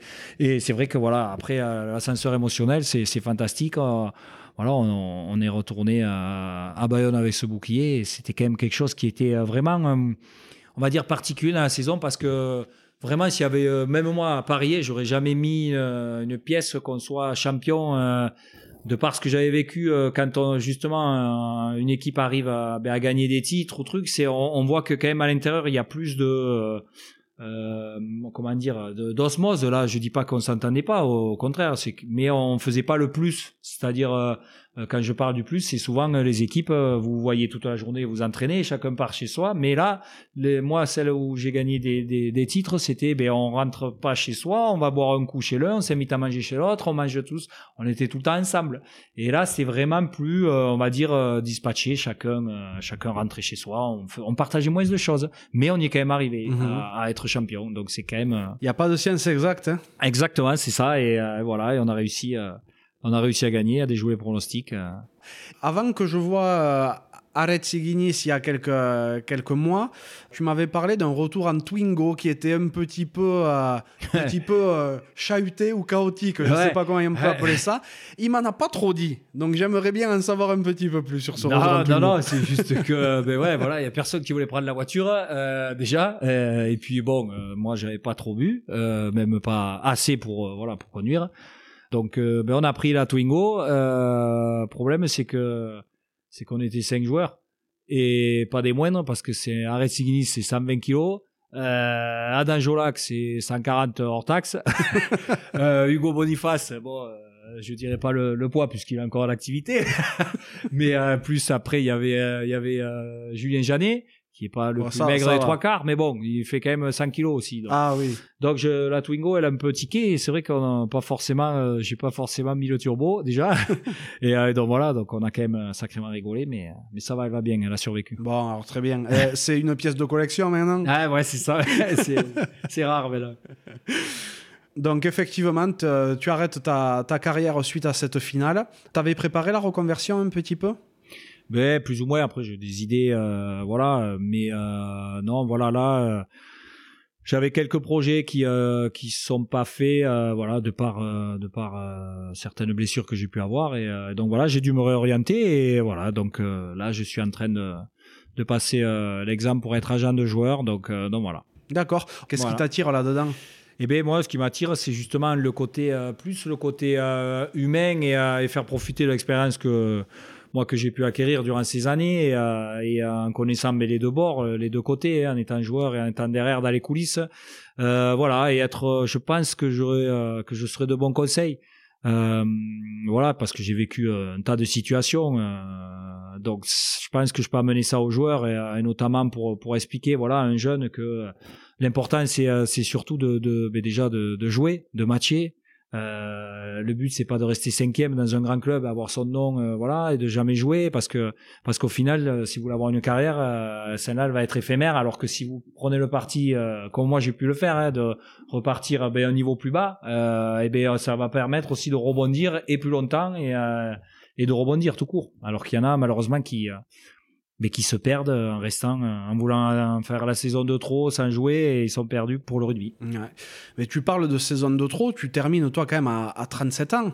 T'as pas eu peur que ce soit trop ou ah, bon là l'histoire te raconte que t'as bien fait mais euh, mais t'as duré super longtemps quoi. Et ouais j'ai duré euh, super longtemps mais comme euh, comme on l'a dit euh, j'ai eu j'ai eu énormément de blessures hein, ça se compte en années hein, les temps que j'ai passé sur le carreau. Donc finalement je, je me stabilise à 33 ans on va dire de, parce que voilà j'ai eu le temps entre guillemets de, de, de souffler puisque j'ai eu des, des grosses grosses blessures qui font que je suis resté sur le carreau des années même des fois. Donc donc ça m'a peut-être permis de, souffler euh, et, voilà de durer. Après, après il faut pas se leurrer. Euh, une carrière de rugby, c'est euh, c'est de la chance, c'est du travail, c'est un tout, c'est un mix. donc donc voilà, j'ai eu j'ai eu de tout et j'ai pu durer jusque là. Et maintenant, j'ai quand même la faiblesse de, penser que ça va être très compliqué pour un joueur d'aujourd'hui de, faire de, 18 ans à 37 ans, notamment au niveau des chocs qu'on voit encore de plus en plus rudes.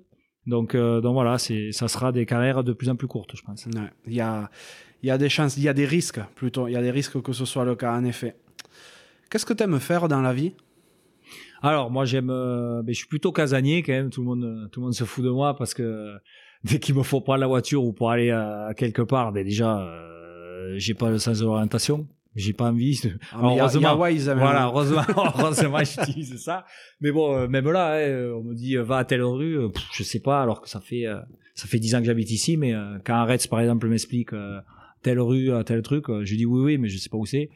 donc, c'est donc, mais après, voilà, j'aime, j'aime non, voilà, j'aime, j'aime aller faire un tour, voir aller mon fils jouer, jouer au rugby à côté. je suis comme je dis, je suis casanier. Après, j'aime J'aime jouer aux cartes. Euh, après, je suis un joueur. Hein. De toute façon, tous les joueurs de rugby, entre guillemets, ont ce thème-là de, de jeu un peu. Moi, j'aime, je touche à tout. Hein. Euh, les cartes, le, poker, les, jeux tout court, euh, les sociétés, jeux de, PlayStation. Je suis resté quand même un enfant, donc donc voilà, j'ai ça comme hobby et de temps en temps, voilà, je vais à la pêche aussi. Hein, c'est plus rare. Ouais. Et euh, en, en faisant des recherches sur toi, j'ai vu, euh, j'ai vu ton profil sur un site de poker. T'es pas mal du tout, hein Ouais, non, mais ouais, je c'était plus, ouais, ouais, c'est compliqué le poker. euh, oui, oui, c'était, euh, c'était euh, ben, parce que c'est euh, une amie, euh, une connaissance qui s'occupe, qui gère Winamax et qui, qui prend, voilà, des joueurs de rugby. Et moi, quand je jouais, euh, notamment, donc je faisais partie, voilà, de, de, joueurs comme ça du site. Et, et voilà, c'est, c'est intéressant, ça défoule, ça fait un peu d'adrénaline, ça fait penser un peu au, au rugby, mais, mais bon, voilà, avec modération. Ah, ben il faut, il faut tout le temps, mais c'est, c'est parfois compliqué, hein, le, sa- sachant. euh, en fait, moi, je, je- j'en parlais avec euh, Gaëtan Germain quand, euh, quand je l'avais vu.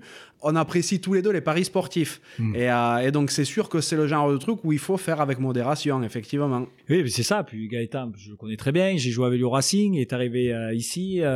c'est pas mon voisin, mais il habite pas loin. Donc, et on se connaît bien. C'est vrai qu'on parle souvent parce que moi aussi, Paris sportif, j'aime bien. Donc, mais c'était sur le foot. Faut savoir que nous, pendant, ben, pendant notre carrière, on a interdiction de parier. Ah de oui, toute façon, c'est interdit de, de parier sur. euh, sur euh, tout, tout ce qui est rugby et tout, mais voilà, au foot, au basket, alors ça s'amuse, moi j'ai jamais été un grand parieur, hein, mais ça, ça m'amuse de, de, d'essayer de trouver la cote euh, improbable, voilà, comme fait Gaëtan sans doute, avec, euh, avec des, des, des, des mises euh, improbables, des trucs, euh, voilà. C'est le, ce, pour amener ce petit frisson qu'on a perdu peut-être, enfin pour moi, je le dis comme j'ai arrêté, euh, voilà, que j'ai perdu euh, ce que j'avais sur le terrain, un peu l'adrénaline, euh, voilà. T'es planté encore, tu dois faire du sport, non? Eh ben non, pas du tout. C'est vrai? Ben non, ouais, puisque bon, je reprends petit à petit, je fais avec euh, avec Adam, mais bon, euh, ben suite à un problème, euh, voilà, physique, encore, je suis je suis limité, donc je fais tranquillement, j'essaye de de reprendre un peu, mais mais voilà, mais ça fait trois ans depuis que j'ai arrêté où vraiment j'ai j'ai pas pu reprendre le sport. Ah ben on n'est pas tous égaux. hein. Je peux te garantir qu'il y en a un paquet d'autres dont je fais partie. Trois ans sans sport, on va se Ah, le pas, mais non, toi. mais là, ça, moi ça va, j'ai pas j'ai pas explosé, pourtant je mange, mais mais euh, mais bon donc. Bon, tu as plusieurs fois abordé le, le sujet de, de tes enfants en, en filigrane. T'es marié? Alors moi je suis euh, ouais je suis paxé euh, donc euh, j'ai rencontré euh, ma femme à à Montauban justement donc Ah oui. euh, donc voilà et, voilà. et j'ai deux deux enfants donc euh, Inès qui a qui a 7 ans et Marco qui a qui a 13 ans. Marco comme son papy. Et voilà, c'est ça. Donc, euh, ben ouais, il faut savoir que ben, j'ai repris la- les traditions entre guillemets de que que, côté italien euh, avait, c'est-à-dire qu'on prenait euh, le nom du grand-père. Donc, euh, donc j'ai remis ça. Moi, normalement, j'aurais dû m'appeler Giovanni. Bon, euh, ma mère a bataillé, je m'appelle Grégory. Donc, elle a pas voulu. Mais bon, donc du coup, moi, je trouvais ça bien et voilà. Donc, j'ai rappelé mon fils euh, Marco. C'est super de, de réinstaurer certaines traditions et tout, que ça se perde pas, c'est c'est chouette. Euh, ta femme, elle est implantée dans le milieu du rugby ou pas du tout? Non, non, pas du tout. Alors là, euh, non, non, non. elle est secrétaire médicale et voilà. Et puis le rugby, pff, elle, elle s'en fout un peu, euh, beaucoup même. donc, euh, donc voilà, mais c'est pas plus mal. Oui, oui, ça permet de penser à autre chose aussi, Ouais, parce voilà. que tu penses encore au rugby vu que ben, tu commentes des, des matchs. Et ben ouais, c'est ça. Ça me permet de rester un peu en contact et de revoir euh, certaines personnes. Donc euh, c'est toujours intéressant. Et puis voilà, d'utiliser encore une fois ben, l'expérience qu'on a pu euh, acquérir euh, durant notre notre carrière pour voilà pour expliquer aux gens euh, euh, le, genre de fautes qui peuvent être sifflées avec nos mots à nous et voilà différent d'être un commentateur. Je suis pas un commentateur, je suis juste consultant où voilà j'aide et j'explique euh, avec mes mots euh, qu'est-ce que l'arbitre siffle et quelle faute euh, a pu être euh, commise. D'ailleurs, tu, tu consultes ou tu commentes régulièrement avec euh, Rémi Doutre, que je salue. Et oui, avec Rémi, euh, voilà, qui est passionné et, euh, et qui est promu aussi, j'espère, à une longue carrière de Je commentateur. lui souhaite, je lui souhaite. En, en parlant de tes enfants, donc, euh, tu as raconté tout à l'heure que Marco faisait du rugby. Ouais, alors ils font du rugby à côté, à Bouco, Bouco Tarnos, donc c'est juste à côté. Et, euh, et ma fille aussi, ben, vrai? voilà, j'ai tenté ben, plusieurs sports et puis elle a pas aimé. Puis là, elle aime le rugby, donc bon. Tant qu'ils s'épanouissent et tant qu'ils font du sport, c'est ça le plus important. Elle joue avec les garçons encore Ouais, voilà, là, est, euh, je sais pas c'est quelle catégorie, mais c'est les U8, c'est les moins Ouais. de 8, ouais, donc C'est la chouchou de l'équipe un peu. Ouais, non, mais pas là, ouais, c'est là. Elle est là, elle court, en fait, elle est, contente, elle court après le ballon. C'est euh, trop bien. ouais. Donc, euh, c'est sympa qu'elle se, qu'elle se défoule. Et euh, bon, on a parlé rapidement de ce que tu aimais faire, mais euh, je pense que tu as d'autres passions aussi. Si je regarde juste derrière toi, il y a des dizaines de figurines. Voilà. J'ai cru que tu allais parler du frigo à bière, mais euh, Ah, tu c'est- vois, c'est vrai que le il faut je que- me suis dit, aïe aïe aïe. Non, Il y a un peu de lait quand même dans le frigo à Ouais, bière. un peu, un peu, ouais. non, oui, oui, mais moi je suis euh, fan de voilà, fan de manga, euh, de Dragon Ball Z, euh, de One Piece, et c'est vrai que voilà, j'ai collectionné des figurines depuis euh, depuis des années. euh, voilà, je laisse là, et c'est vrai que je me fais euh, je me fais souvent brancher euh, sur mes figurines hein, quand les joueurs viennent, mais bon, euh, voilà, c'est euh, c'est ma passion, c'est euh, euh, voilà, c'est un loisir comme un autre, et euh, et voilà. Ah, mais c'est génial et t'as une magnifique collection. Hein. Tant qu'amateur de Dragon Ball Z, je valide valide. 10 fois. Ah ouais, ça c'est bon. Il y a que ma femme qui va y pas. D'ailleurs, elle vient d'arriver avec ta Ah petite toune là. Ah, et elle, fait, elle fait les gros yeux parce qu'on parle de Dragon Ball. Ah ouais. je vais arriver un jour, il y aura plus rien. Bon, il y a un certain Mathieu C du Gers qui me demande d'où te vient ton surnom Toutouna. Oh putain, alors là, on est allé chercher les, les, les, ah, les saloperies, là. C'est pas mon surnom, c'est faux, je suis pas du tout d'accord avec ça. non, alors ouais, là, non, là, c'était simplement comme, euh, comme elle m'appelait ma mère quand j'étais petit, euh, et c'est vrai que, ouais, j'ai une anecdote, là, euh, justement, on jouait, euh, quand j'ai joué à Montauban, euh, on avait joué contre le Stade français et c'est vrai qu'à l'époque on cherchait toujours des petites phrases à se balancer entre premières lignes pour euh, mais pour euh, se taquiner un peu, se, se brancher. Et mon ex beau-frère euh, qui jouait ben, au Stade français avait eu la bonne idée de me balancer le, le surnom ben, au pied d'en face qui était Marconnet. Donc gentiment il m'a Oh il là m'a là. envoyé deux trois pics. Alors bon j'étais un peu pris de court. Bon j'ai j'ai quand même répliqué certaines certaines phrases, mais bon ça m'avait piqué quand même. Mais, mais ouais voilà. Donc Mathieu C. Ouais. Tu vois, et en plus, Mathieu, je ne le connais pas du tout, mais c'est euh, par un, euh, un concours de circonstances du réseau de réseau que je sais que Ah, donc c'était voilà, ton est, surnom, tu vois. ouais, voilà, c'était celui que me donnait ma mère, petit. ouais. Et d'ailleurs, euh, il paraît que cet état, son mariage à l'Armagnac était très bon. C'est des Gersois qui m'ont dit ça. Ah punaise, ah oui, oh là là, j'ai compris, ouais, c'est bon. Aïe, aïe, aïe. Ah oui, oui, c'est vrai là, j'ai j'ai oublié là, c'est vrai que là j'ai. Ah punaise, oui, je viens de calculer là, maintenant ça y est, j'ai compris. Ah là, bravo là, oui. Oui, oui, je vois, ouais, c'était, c'était pas mal. Ben, comme tout mariage, on l'a bien fêté, euh, mais voilà. Mais ils m'ont mis des trucs dans le verre, donc euh, c'est ça que je suis rentré plus tôt que les autres. Ah, voilà. c'est des choses qui arrivent, Ouais, ça. voilà, c'est Ouais, pour mais- ça. Puis de toute manière, quand, quand on passe son temps sur la côte, l'Armagnac, c'est un peu trop loin. Ouais, non, mais là, c'était ça. Voilà, ça- tout ce qu'il y avait avant, c'était pas bon. ça, ça passe pas, ouais. Donc, ouais, effectivement, Mathieu C, dont on parle, c'est quelqu'un que tu connais, Mathieu Chaubel de Nogaro. Ouais, c'est ça, j'ai bien, euh, j'ai bien compris. Dans ta vie, est-ce qu'il y a quelqu'un qui t'a spécialement inspiré?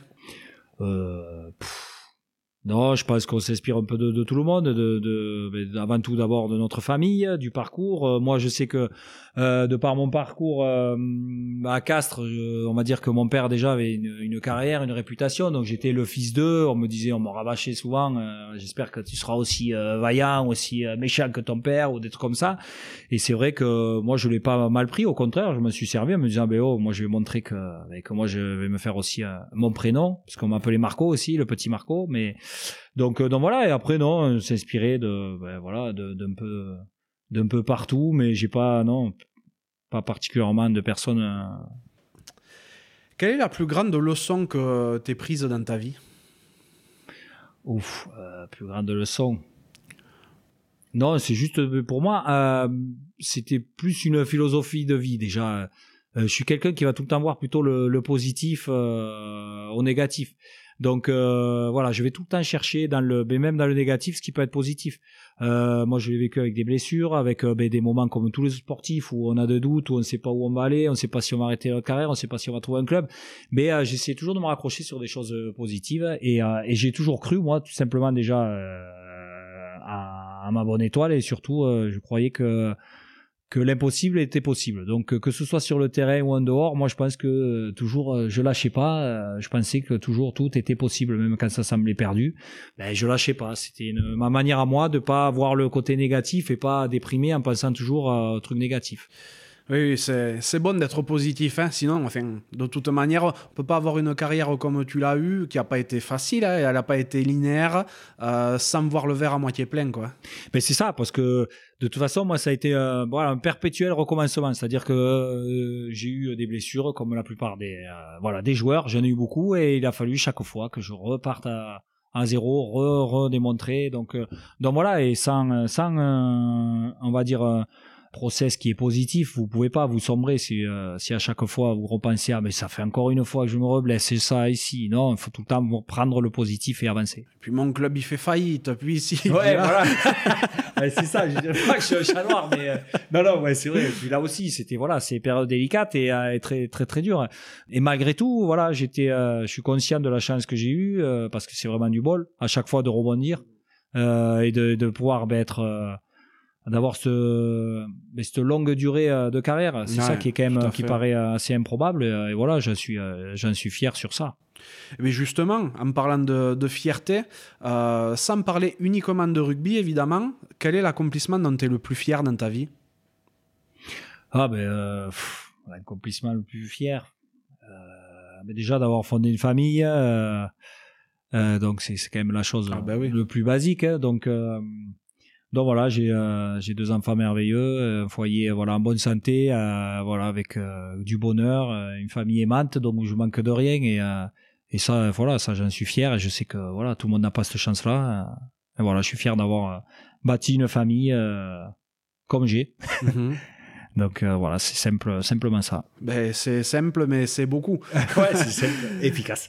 et justement, là, on est à on est à, Tarnos, donc euh, sur la côte basque-hollandaise, comme on le disait tout à l'heure. Tu es de Castres.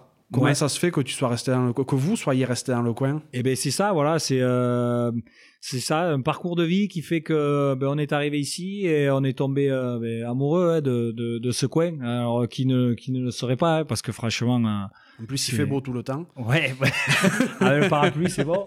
Mais non, franchement, c'est c'est voilà, c'est c'est un endroit qui me correspond et tout. C'est des gens, un peuple, on va dire ici, là, dans le coin, des gens assez fiers et tout. Et puis, euh, et puis, euh, et puis voilà, on a tout. On a, on a tout à proximité, montagne, euh, la plage. Donc c'est, c'est, un tout. et voilà. Et Castres, c'est vrai que je l'avais quitté quand même étant jeune. Euh, à 22 ans et j'y reviens que, que pour voir bah, ma famille. Euh, et c'est vrai que voilà, après avoir discuté euh, différentes options, on s'est dit euh, ben on va rester ici puisqu'on est bien. On a maintenant nos, nos amis, euh, la plupart de nos amis qui habitent ici. Donc donc voilà, c'est c'est les choix de vie. voilà, ce qui est difficile, c'est d'avoir sa famille quand même à 4 heures de route. C'est juste voilà, c'est ça. Mais bon c'est euh, voilà, ça reste un choix et, euh, et c'est vrai qu'on est on est quand même euh, sacrément bien ici. Fais-les venir ici. Et ouais, mais j'essaye, mais c'est compliqué pour déraciner justement mon père hein, qui, ah, fait, a ses habitudes hein, au café avec les anciens et aller voir les matchs, donc je vais pas le je vais pas le, bouger. Ouais, mais c'est normal, c'est pas vieux singe qu'on apprend à faire la grenade. ben ouais, mais c'est ça, je ferai pareil hein, plus tard ici, donc. Si tu pouvais reparler au petit Grégory, qu'est-ce que tu lui dirais? Oula, ben je lui dirais, vas-y, fonce continue. Euh, et euh, voilà, c'est que, que du bonheur. Pose pas 36 000 questions et confiance en toi. Et, voilà. Quels sont tes rêves aujourd'hui? Oh, mes rêves, euh, j'en ai pas. Mais c'est, c'est réussir ce qu'on entreprend. Donc, alors, ça fait bateau, mais, mais, mais voilà, c'est, c'est, c'est essayer de trouver tout simplement dans ma seconde partie de vie euh, autant de, bonheur et d'émotion que j'ai pu vivre dans la première. Alors ça c'est ça c'est compliqué puisque puisqu'on se dit qu'est-ce qu'on peut faire de mieux que, que ça. Donc c'est là où c'est paradoxal et, assez difficile. Hein. Mais voilà, essayer de trouver un épanouissement comme j'ai pu l'avoir ces euh, ben, ces 20 dernières années euh, globalement. C'est vrai qu'il y, y, a une transition qui est compliquée à, à trouver. D'ailleurs, on, en a, on en a peu parlé. Comment tu l'as vécu, toi, la transition de joueur à ancien joueur? Eh bien, euh, c'est ce qui est difficile. Moi, je l'ai arrêté en plus dans un temps où euh, ben, on a eu quelque chose d'assez euh, inédit. Hein. Ah, ben on va dire pandémie mondiale. Ça fait que ben, au sortir, eh ben, on était calfeutrés tous à la maison. donc en gros, j'ai eu ce sas de décompression aussi qui m'a permis de se dire oh même mes potes qui avec qui je jouais il y, a, il y a deux mois, ils sont ils sont enfermés chez eux, il y a plus de plus de rugby, il y a plus donc ça me permet, euh, ça m'a permis de, décompresser, on va dire, euh, plus tranquillement. Euh, mais après, ce qui me manque toujours, hein, c'est ça, je l'ai toujours dit, c'est c'est l'adrénaline, on va dire, du match, pas les entraînements parce que j'étais usé et fatigué, c'était ça le plus dur pour moi à la fin. mais c'est vrai que l'adrénaline du match avant, et c'est surtout après se retrouver avec 40, 40 joueurs. Euh, moi, j'aimais euh, déconner, j'aimais euh, venir une heure avant, une heure et demie avant, boire les cafés, dire deux, trois conneries, s'amuser. Et voilà, c'était ça. Et de passer à eh ben, être tout seul. Euh, de 40 joueurs à être tout seul, c'est, pas pareil. Et puis euh, les blagues, elles passent moins bien quand vous les faites à, votre femme. hein. Elle va moins rigoler. Donc, euh, et puis, Ça dépend des blagues. ça, ouais, ouais. ça, va, ça va vite la gaver, dire t'es nul, c'est nul. et donc voilà, alors qu'avant on pouvait faire le show, il y avait toujours un qui rigolait dans le vestiaire. Donc donc c'est ça qui me manque, ce, ce côté-là avec avec avec l'ambiance voilà de- des vestiaires. C'est vrai qu'en parlant de blagues, t'es un gros déconneur. Oui, voilà, ouais, j'en fais quelques-uns, mais bon. Euh, la, la patronne passe et elle valide encore une fois. hein. Ouais, elle valide que euh, ça ne fait pas tout le temps rire. mais- Ah, elle rigole quand même beaucoup. Elle, euh. Ah, elle préfère payer les places pour aller voir Gasteuil que. hein. Ah, j'ai, compris le petit tacle, voilà, c'est ça. Elle va rigoler à ses blagues alors que je sors les mêmes. Et moi, elle rigole pas. Bon, enfin. Ah mince, il n'y a, pas de- y a pas de justice. Ah, mais bon, ça va. Et, euh, ouais, et à- l'époque, tu, quand tu étais à Montauban, euh, ben, on, a- on en a très très rapidement parlé tout à l'heure, tu déconnais beaucoup avec Ibrahim Diarra. Ouais, il y avait Ibou, mais Ibou, en fait, c'était euh, ça. Ibou aussi, c'était, c'était, euh, c'est une personne, on va dire solaire. C'était, c'est quelqu'un qui, pff, franchement, Ibou, il le faisait même pas exprès. Il faisait rire tout le monde. Il était, euh, c'était quelqu'un qui rentrait. euh, ben, euh, on était obligé de l'aimer. Il a personne, je connais pas une personne qui, euh, qui, qui pourrait me dire du mal d'Ibou euh, ou, ou que c'est, euh, voilà, parce que tellement il était, il vous mettait, mais vraiment à l'aise tout de suite. Lui, il a rencontré quelqu'un en soirée. Et ça pouvait être, c'était comme si c'était son meilleur pote depuis 10 ans. Et puis le mec, et tout le monde halluciné. Et, et voilà, et lui, il avait toujours, mais il faisait des, il faisait rire sans me faire exprès, parce que tellement il était spontané, il disait des trucs, oh, tout le monde rigolait, mais, mais bon, c'est vrai que ouais, à Montauban, il y avait quand même pas mal de, de déconneurs. Il y avait Julien Larague, il y a- on avait, on avait des spécimens. Hein. Julien Larague, je pense que c'est, le duo du panier, euh, mais il y avait. euh, Son Il frère, il est pas mal non plus. hein. ah ouais, son frère aussi, oui, non, mais après, il y avait Patrick Blanco, il y avait. euh, pff, je pense qu'on en, a fait, on en a fait des belles, donc euh, c'est sympa. Ah, c'est, trop bien. Et c'est vrai que les personnes qui font rire sans le vouloir, c'est souvent les plus drôles. hein. Ah ben ouais, là, là on avait le top du top, hein, d'ailleurs. euh, quand on pense à Ibou et euh, quand on tape juste sur Internet et qu'on revoit des trucs, on repense à quand il a été sélectionné. Euh, Le French Freak. Voilà, cette, conférence lunaire, je m'en souviendrai, puisqu'on s'appelait tous, on se disait, oh là là, Ibou, il a été magique, il, il a fait un truc de l'espace. Mais c'était lui, quoi. C'était vraiment, euh, c'était, euh, c'est pas, c'est pas, c'était pas calculé ou ben, justement, malheureusement aujourd'hui, on m'a plus se calculer pour faire le buzz sur certaines, euh, Ouais, voilà c'est ça. phrase. Là, lui, vraiment, tu, on le voit que ça sort, euh, voilà, ça sortait de là, et puis il connaissait pas trop bien le, le nom, et, mais, mais il était magique. C'est ça qui faisait qu'on se, on se poilait, on se marrait avec lui. Est-ce que tu as une, euh, une citation ou un mantra que tu as l'habitude de te répéter? Ou alors là, pour, euh, pour réussir ou dans le domaine sportif Non, non, dans, ta vie, est-ce qu'il y a des, des phrases, des fois, pour, euh, pour te donner de la motivation ou pour te rassurer, tu- que tu peux te répéter?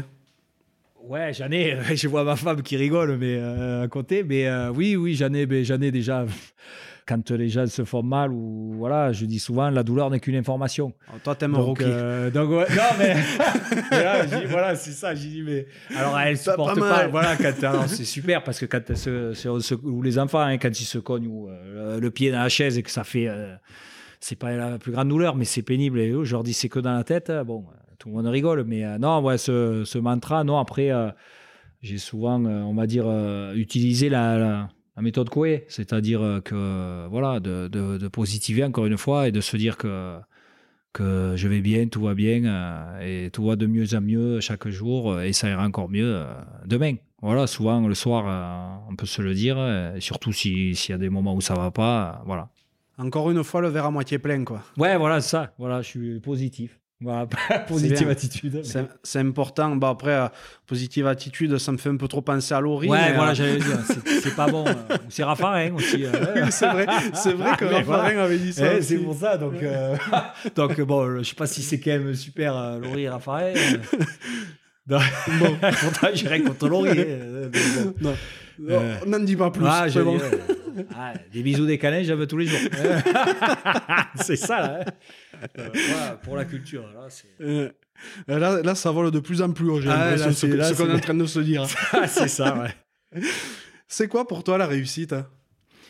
Ben, pour moi, déjà, la, la réussite, euh, ben, dès- à partir du moment où tu es heureux, déjà, c'est que, c'est que tu as réussi. Donc, euh, c'est déjà l'épanouissement personnel. Et, euh, et voilà, après, euh, après, malgré, on va dire, euh, plein d'objectifs que tu peux te fixer, euh, si tu mets tout, euh, tout pour les réussir et que malgré tout, euh, ben, tu les as quand même pas réussi, ça reste quand même pour moi une part de réussite. Voilà, T'as fait du mieux que t'as pu. voilà c'est ça, tu as fait du mieux que tu as pu et puis, et puis tu continueras à réessayer plus tard. Et voilà, c'est juste de ne pas abandonner et ça, voilà, ça fait partie de la, de la réussite. Ouais, c'est vrai, c'est vrai, parce que quoi qu'il en soit, t'auras progressé quand même, quoi. Tout va bien pour toi aujourd'hui? Oui, je suis très heureux. Et puis voilà, tout se, tout se met en place petit à petit. Et puis, et puis quand, euh, si ça va pas, ben, on basculera sur d'autres choses. Et puis voilà, il n'y a pas de raison que ça aille pas. Non, il n'y a pas de raison. Et euh, logiquement, tu devrais être agent sous combien de temps? Eh bien, je sais pas, puisque voilà, le- l'examen passe, se passe en novembre. Donc, euh, donc on, on va voir. Bon, ben, on va croiser les doigts. Eh ouais, Qu'il y ait- qu'il y ait un agent de plus euh, sur le, sur le marché bientôt. voilà. Dans ta vie, est-ce que tu as un gros regret? Alors, mais pareil, je vais pas dire, euh, faut pas avoir de regrets dans la vie, les trucs euh, un peu, un peu à la com, mais, euh, mais si, oui, euh, le regret. le, le regret que j'ai, on va dire, c'est, c'est de pas avoir fait les babas. Ah ouais, Voilà, ça c'est si un regret, si c'est un regret, on va dire. Mais je pensais vraiment quand même avoir l'esprit babas. Et c'est vrai que ça s'est jamais goupillé, ça s'est jamais fait. Donc, euh, donc voilà, après c'est certainement parce que j'avais euh, ou pas le niveau ou pas le truc, mais je pense que j'avais l'esprit. Parce qu'il pensait que tu étais italien, peut-être. Ouais, peut-être. ouais, bon, donc, euh, donc voilà, non, c'est voilà, c'est juste ça, c'est dommage, puisque j'ai un nombre d'amis qui, qui l'ont fait et tout, et qui chaque fois on dit putain, c'est vrai que toi c'est dommage, c'est vraiment l'esprit. Donc bon, voilà, c'est comme ça, ça s'est pas fait, c'est le destin. Je crois, voilà, au destin. Si ça s'est pas fait, c'est parce que c'est parce qu'il y avait un autre chemin pour moi. Bon, et puis, euh, toute la carrière aura été très belle. Et en- entre guillemets, si c'est qu'un regret rugby, ça va encore. C'est pas un, euh, un regret de, de vie, j'ai envie de dire. Non, non, non, voilà. Là, euh, ça serait présomptueux de ma part euh, d'avoir des regrets. Euh, voilà, sur, sur les années qui sont écoulées. Euh, encore une fois, on est des privilégiés, on vit des choses extraordinaires. Euh, aller dans un stade, se faire applaudir pour, faire, pour jouer au rugby, qui est notre passion, parce qu'on reste avant tout, il ne faut pas s'enflammer, on reste voilà, des, mais, euh, mais des passionnés, euh, des petits garçons euh, voilà, qui ont démarré en jouant comme ça, en rêvant de copier tel ou tel joueur, en rêvant de taper comme ça, comme un ancien joueur. Et, et voilà, et ça, il faut le garder en tête. hein, Et c'est voilà, c'est un privilège de faire ben, de notre passion un métier. Ouais, c'est vrai. Tu parles de taper comme un ancien joueur et tout. toi, les seules fois où tu as essayé de taper, ça s'est fini à 25 cm dans la cuisse. Ah ouais, ouais, ça te drop, mais bon, c'est pas, c'est pas le top. Qu'est-ce que tu aimerais que les gens dont tu as croisé la route retiennent de toi? Alors, ben, euh, ben, tout simplement, euh, ben, déjà que, que j'étais une personne euh, sur qui on peut compter. Euh, voilà, quelqu'un de, quelqu'un de droit, de loyal. Je pense que voilà, pour moi, c'est le plus important. Et, euh, et voilà, c'est ça. Quelqu'un sur qui on peut compter et qui a toujours. Qui était toujours là pour les défendre, entre guillemets. Voilà. Ouais, en plus, sur le terrain, tu te laissais pas faire. hein, et tu laissais Ouais. pas tes, tes coéquipiers se laisser faire. non Ouais, voilà, ouais, ça fait partie euh, après de, de l'éducation et de caractère. Voilà, après euh, nous, euh, moi j'ai été élevé à Castres. À Castres, on sait que c'était c'était dur au mal. On était souvent on parlait de voilà des, des avants et d'être voilà de défendre ses copains et tout. Moi j'ai été élevé là-dedans avec ben, mon père aussi qui voilà qui était qui adhérait à ce à ce, à ce système-là, hein, euh, voilà, de défendre ben, le plus faible et, euh, et voilà. Donc euh, j'ai gardé ça plus ou moins. euh, voilà, même si j'avais pas d'affinité particulière avec certains euh, joueurs, euh, je, sur un terrain, ben, je, je défendais tout le monde pareil. Et voilà, parce que j'aimerais qu'on fasse autant euh, pour moi. C'est vrai. On est dans le podcast La Cravate. hein. Donc, euh, la question arrive. À quoi voudrais-tu mettre une cravate? Alors, à quoi je voudrais mettre une cravate? Eh bien, euh, ben, c'est paradoxal, mais euh, je vais te dire un truc qui va peut-être pas t'arranger, mais euh, la cravate, euh, je vais mettre une cravate un peu aux réseaux sociaux. Mais je parle encore une fois sur le, sur le côté négatif des réseaux sociaux. Bien sûr. Je l'ai vécu du côté des sportifs, c'est-à-dire ce déferlement de, de, de haine, de, de méchanceté gratuite. Euh, ben, qu'on envoie tous les jours à, ben, à des joueurs qui passent à travers sur un match ou, euh, qui vont poster quelque chose et qui vont se faire euh, massacrer. Alors euh, oui, quand on est personnage public, donc on a accepté, oui, la critique et dire voilà, quand on est nul, on est les premiers déjà à savoir qu'on a été nul et qu'on dise on est nul, ça, il n'y a pas de souci. Mais quand vous insultez l'homme et tout et que ça devient même des, trucs, des menaces ou des, je trouve ça, je trouve ça terrible d'utiliser voilà des réseaux sociaux. Je trouve ça très lâche en plus. Mhm. Euh, moi, c'est vraiment un truc. euh, je respecterais une personne qui va aller me trouver en face et qui m'aurait trouvé euh, en face en sortir d'un match et me dire t'as été nul ou me dire ce qu'il a à me dire, hein. même si c'est des insultes. Lui, je trouverais quelqu'un voilà de courageux que celui qui est caché derrière l'ordinateur à, à balancer, à baver. Alors voilà, moi, c'est ce, ce côté-là qui me gêne pour après, au-delà du sport. hein. je parlais dans tout, euh, toutes les sphères. hein. Euh, et c'est surtout pour nos enfants euh, pour protéger nos enfants de ça, parce qu'on voit que malheureusement, ça, ça découle de, de, de plein de choses qui peuvent être dramatiques euh, sur euh, le harcèlement, sur plein de choses.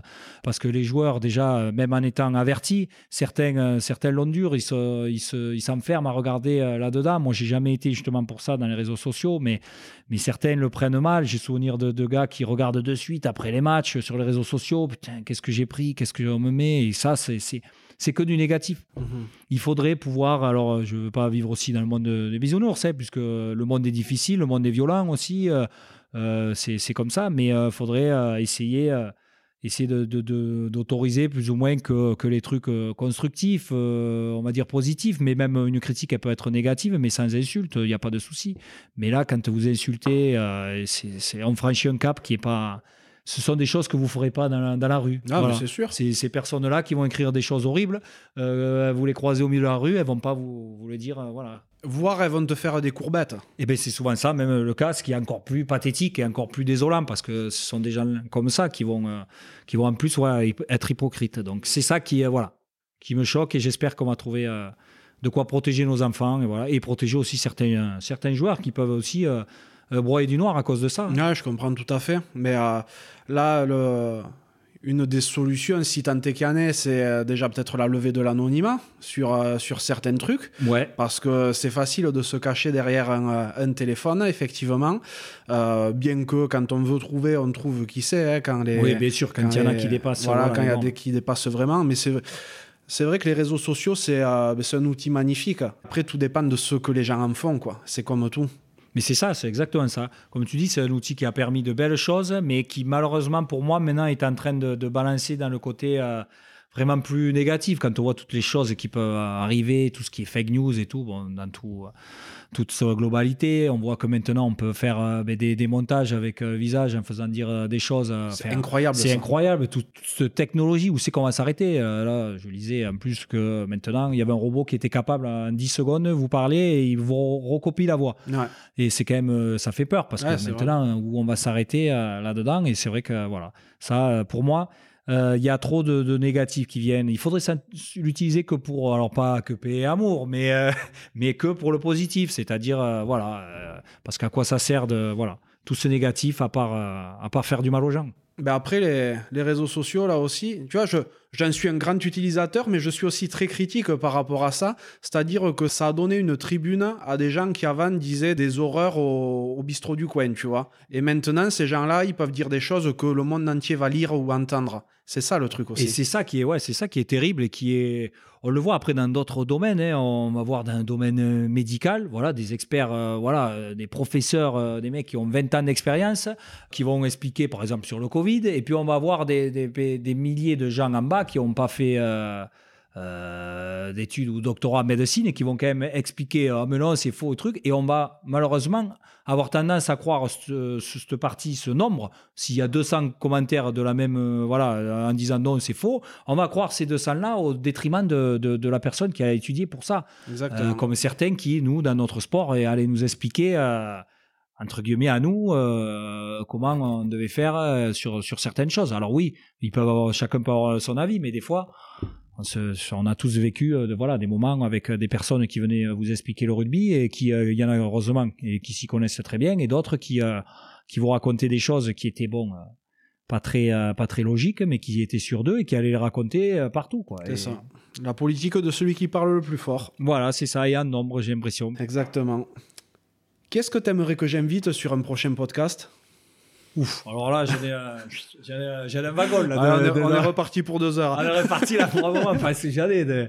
Non, ben alors, euh, bon, t'as déjà fait son frère, mais, euh, mais Julien Larague aussi, c'est quand même, euh, ça serait un bon client, Ouais. comme, comme on dit. J'en doute Euh, pas. ah ouais, puis après, après, il y en a, il y en a, il y en a plein. Euh, Il y a, il y a des plus taiseux, il y a du, du Adam Jolac, euh, qui est, qui est dans le coin.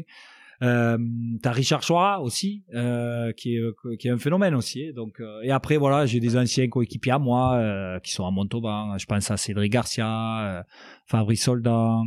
Euh, voilà, des, des, des, gens comme ça, même Lionel Vaitanaki, seconde ligne, beaucoup plus âgé, qui, a, qui lui aussi a des, des, anecdotes, on va dire, assez, assez solides. Il est resté dans le coin, lui? Et dans il est, non, ouais, il est dans, vers le côté de l'Auvergne, je pense. Ah, je veux pas dire de bêtises, mais, mais, mais voilà, des joueurs, voilà. Et puis, J'en oublie, j'en oublie. Ouais, mais tu peux pas dire tout le monde. Peux pas dire tout le monde. Il y en a qui vont me dire, oh, tu aurais pu me dire. Ils, ils t'en tiendront pas rigueur. ah, mais j'espère. ça fait déjà un paquet de contacts qu'il faut que je récupère. Ouais, c'est ça, mais voilà, tu peux compter sur moi. bon, oui, c'est gentil. bon, Grégory, notre échange touche à sa fin. Je suis très très content d'être venu à ta rencontre. C'était trop cool. Merci encore.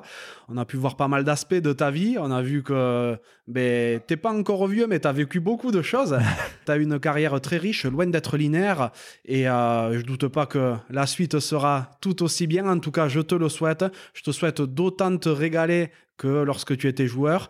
Et euh, évidemment, euh, vivre une, une, super vie dans le coin et, et avec ta famille. Mais ben, merci beaucoup. Moi aussi, j'ai pris énormément de plaisir et voilà, d'expliquer mon parcours un peu atypique. Et voilà, je te remercie euh, d'avoir pris le temps de, de venir me voir. Bah avec, avec plaisir, on va remonter voir la neige par contre maintenant. voilà, on va partir avec un chasse-neige. Ciao Grégory. Ciao, merci. Merci d'être encore là et d'avoir écouté cet épisode jusqu'au bout. J'espère sincèrement qu'il vous a plu. Si tel est le cas, ce serait super sympa de le noter 5 sur 5 sur Apple Podcast et de le partager autour de vous ça m'aiderait à encore plus le faire reconnaître et à convaincre de nouvelles personnes à jouer le jeu de la cravate. Si vous laissez un commentaire, sachez que je les lis tous. Aussi, si vous pensez que la cravate mérite d'être soutenue, vous pouvez faire un don en suivant le lien qui est dans la description de l'épisode. Pour me contacter, vous pourrez me trouver sur LinkedIn ou Instagram en recherchant Johan Zuckmeyer. Vous pourrez aussi facilement trouver le podcast sur Facebook et Instagram. A bientôt pour un nouvel épisode de la cravate.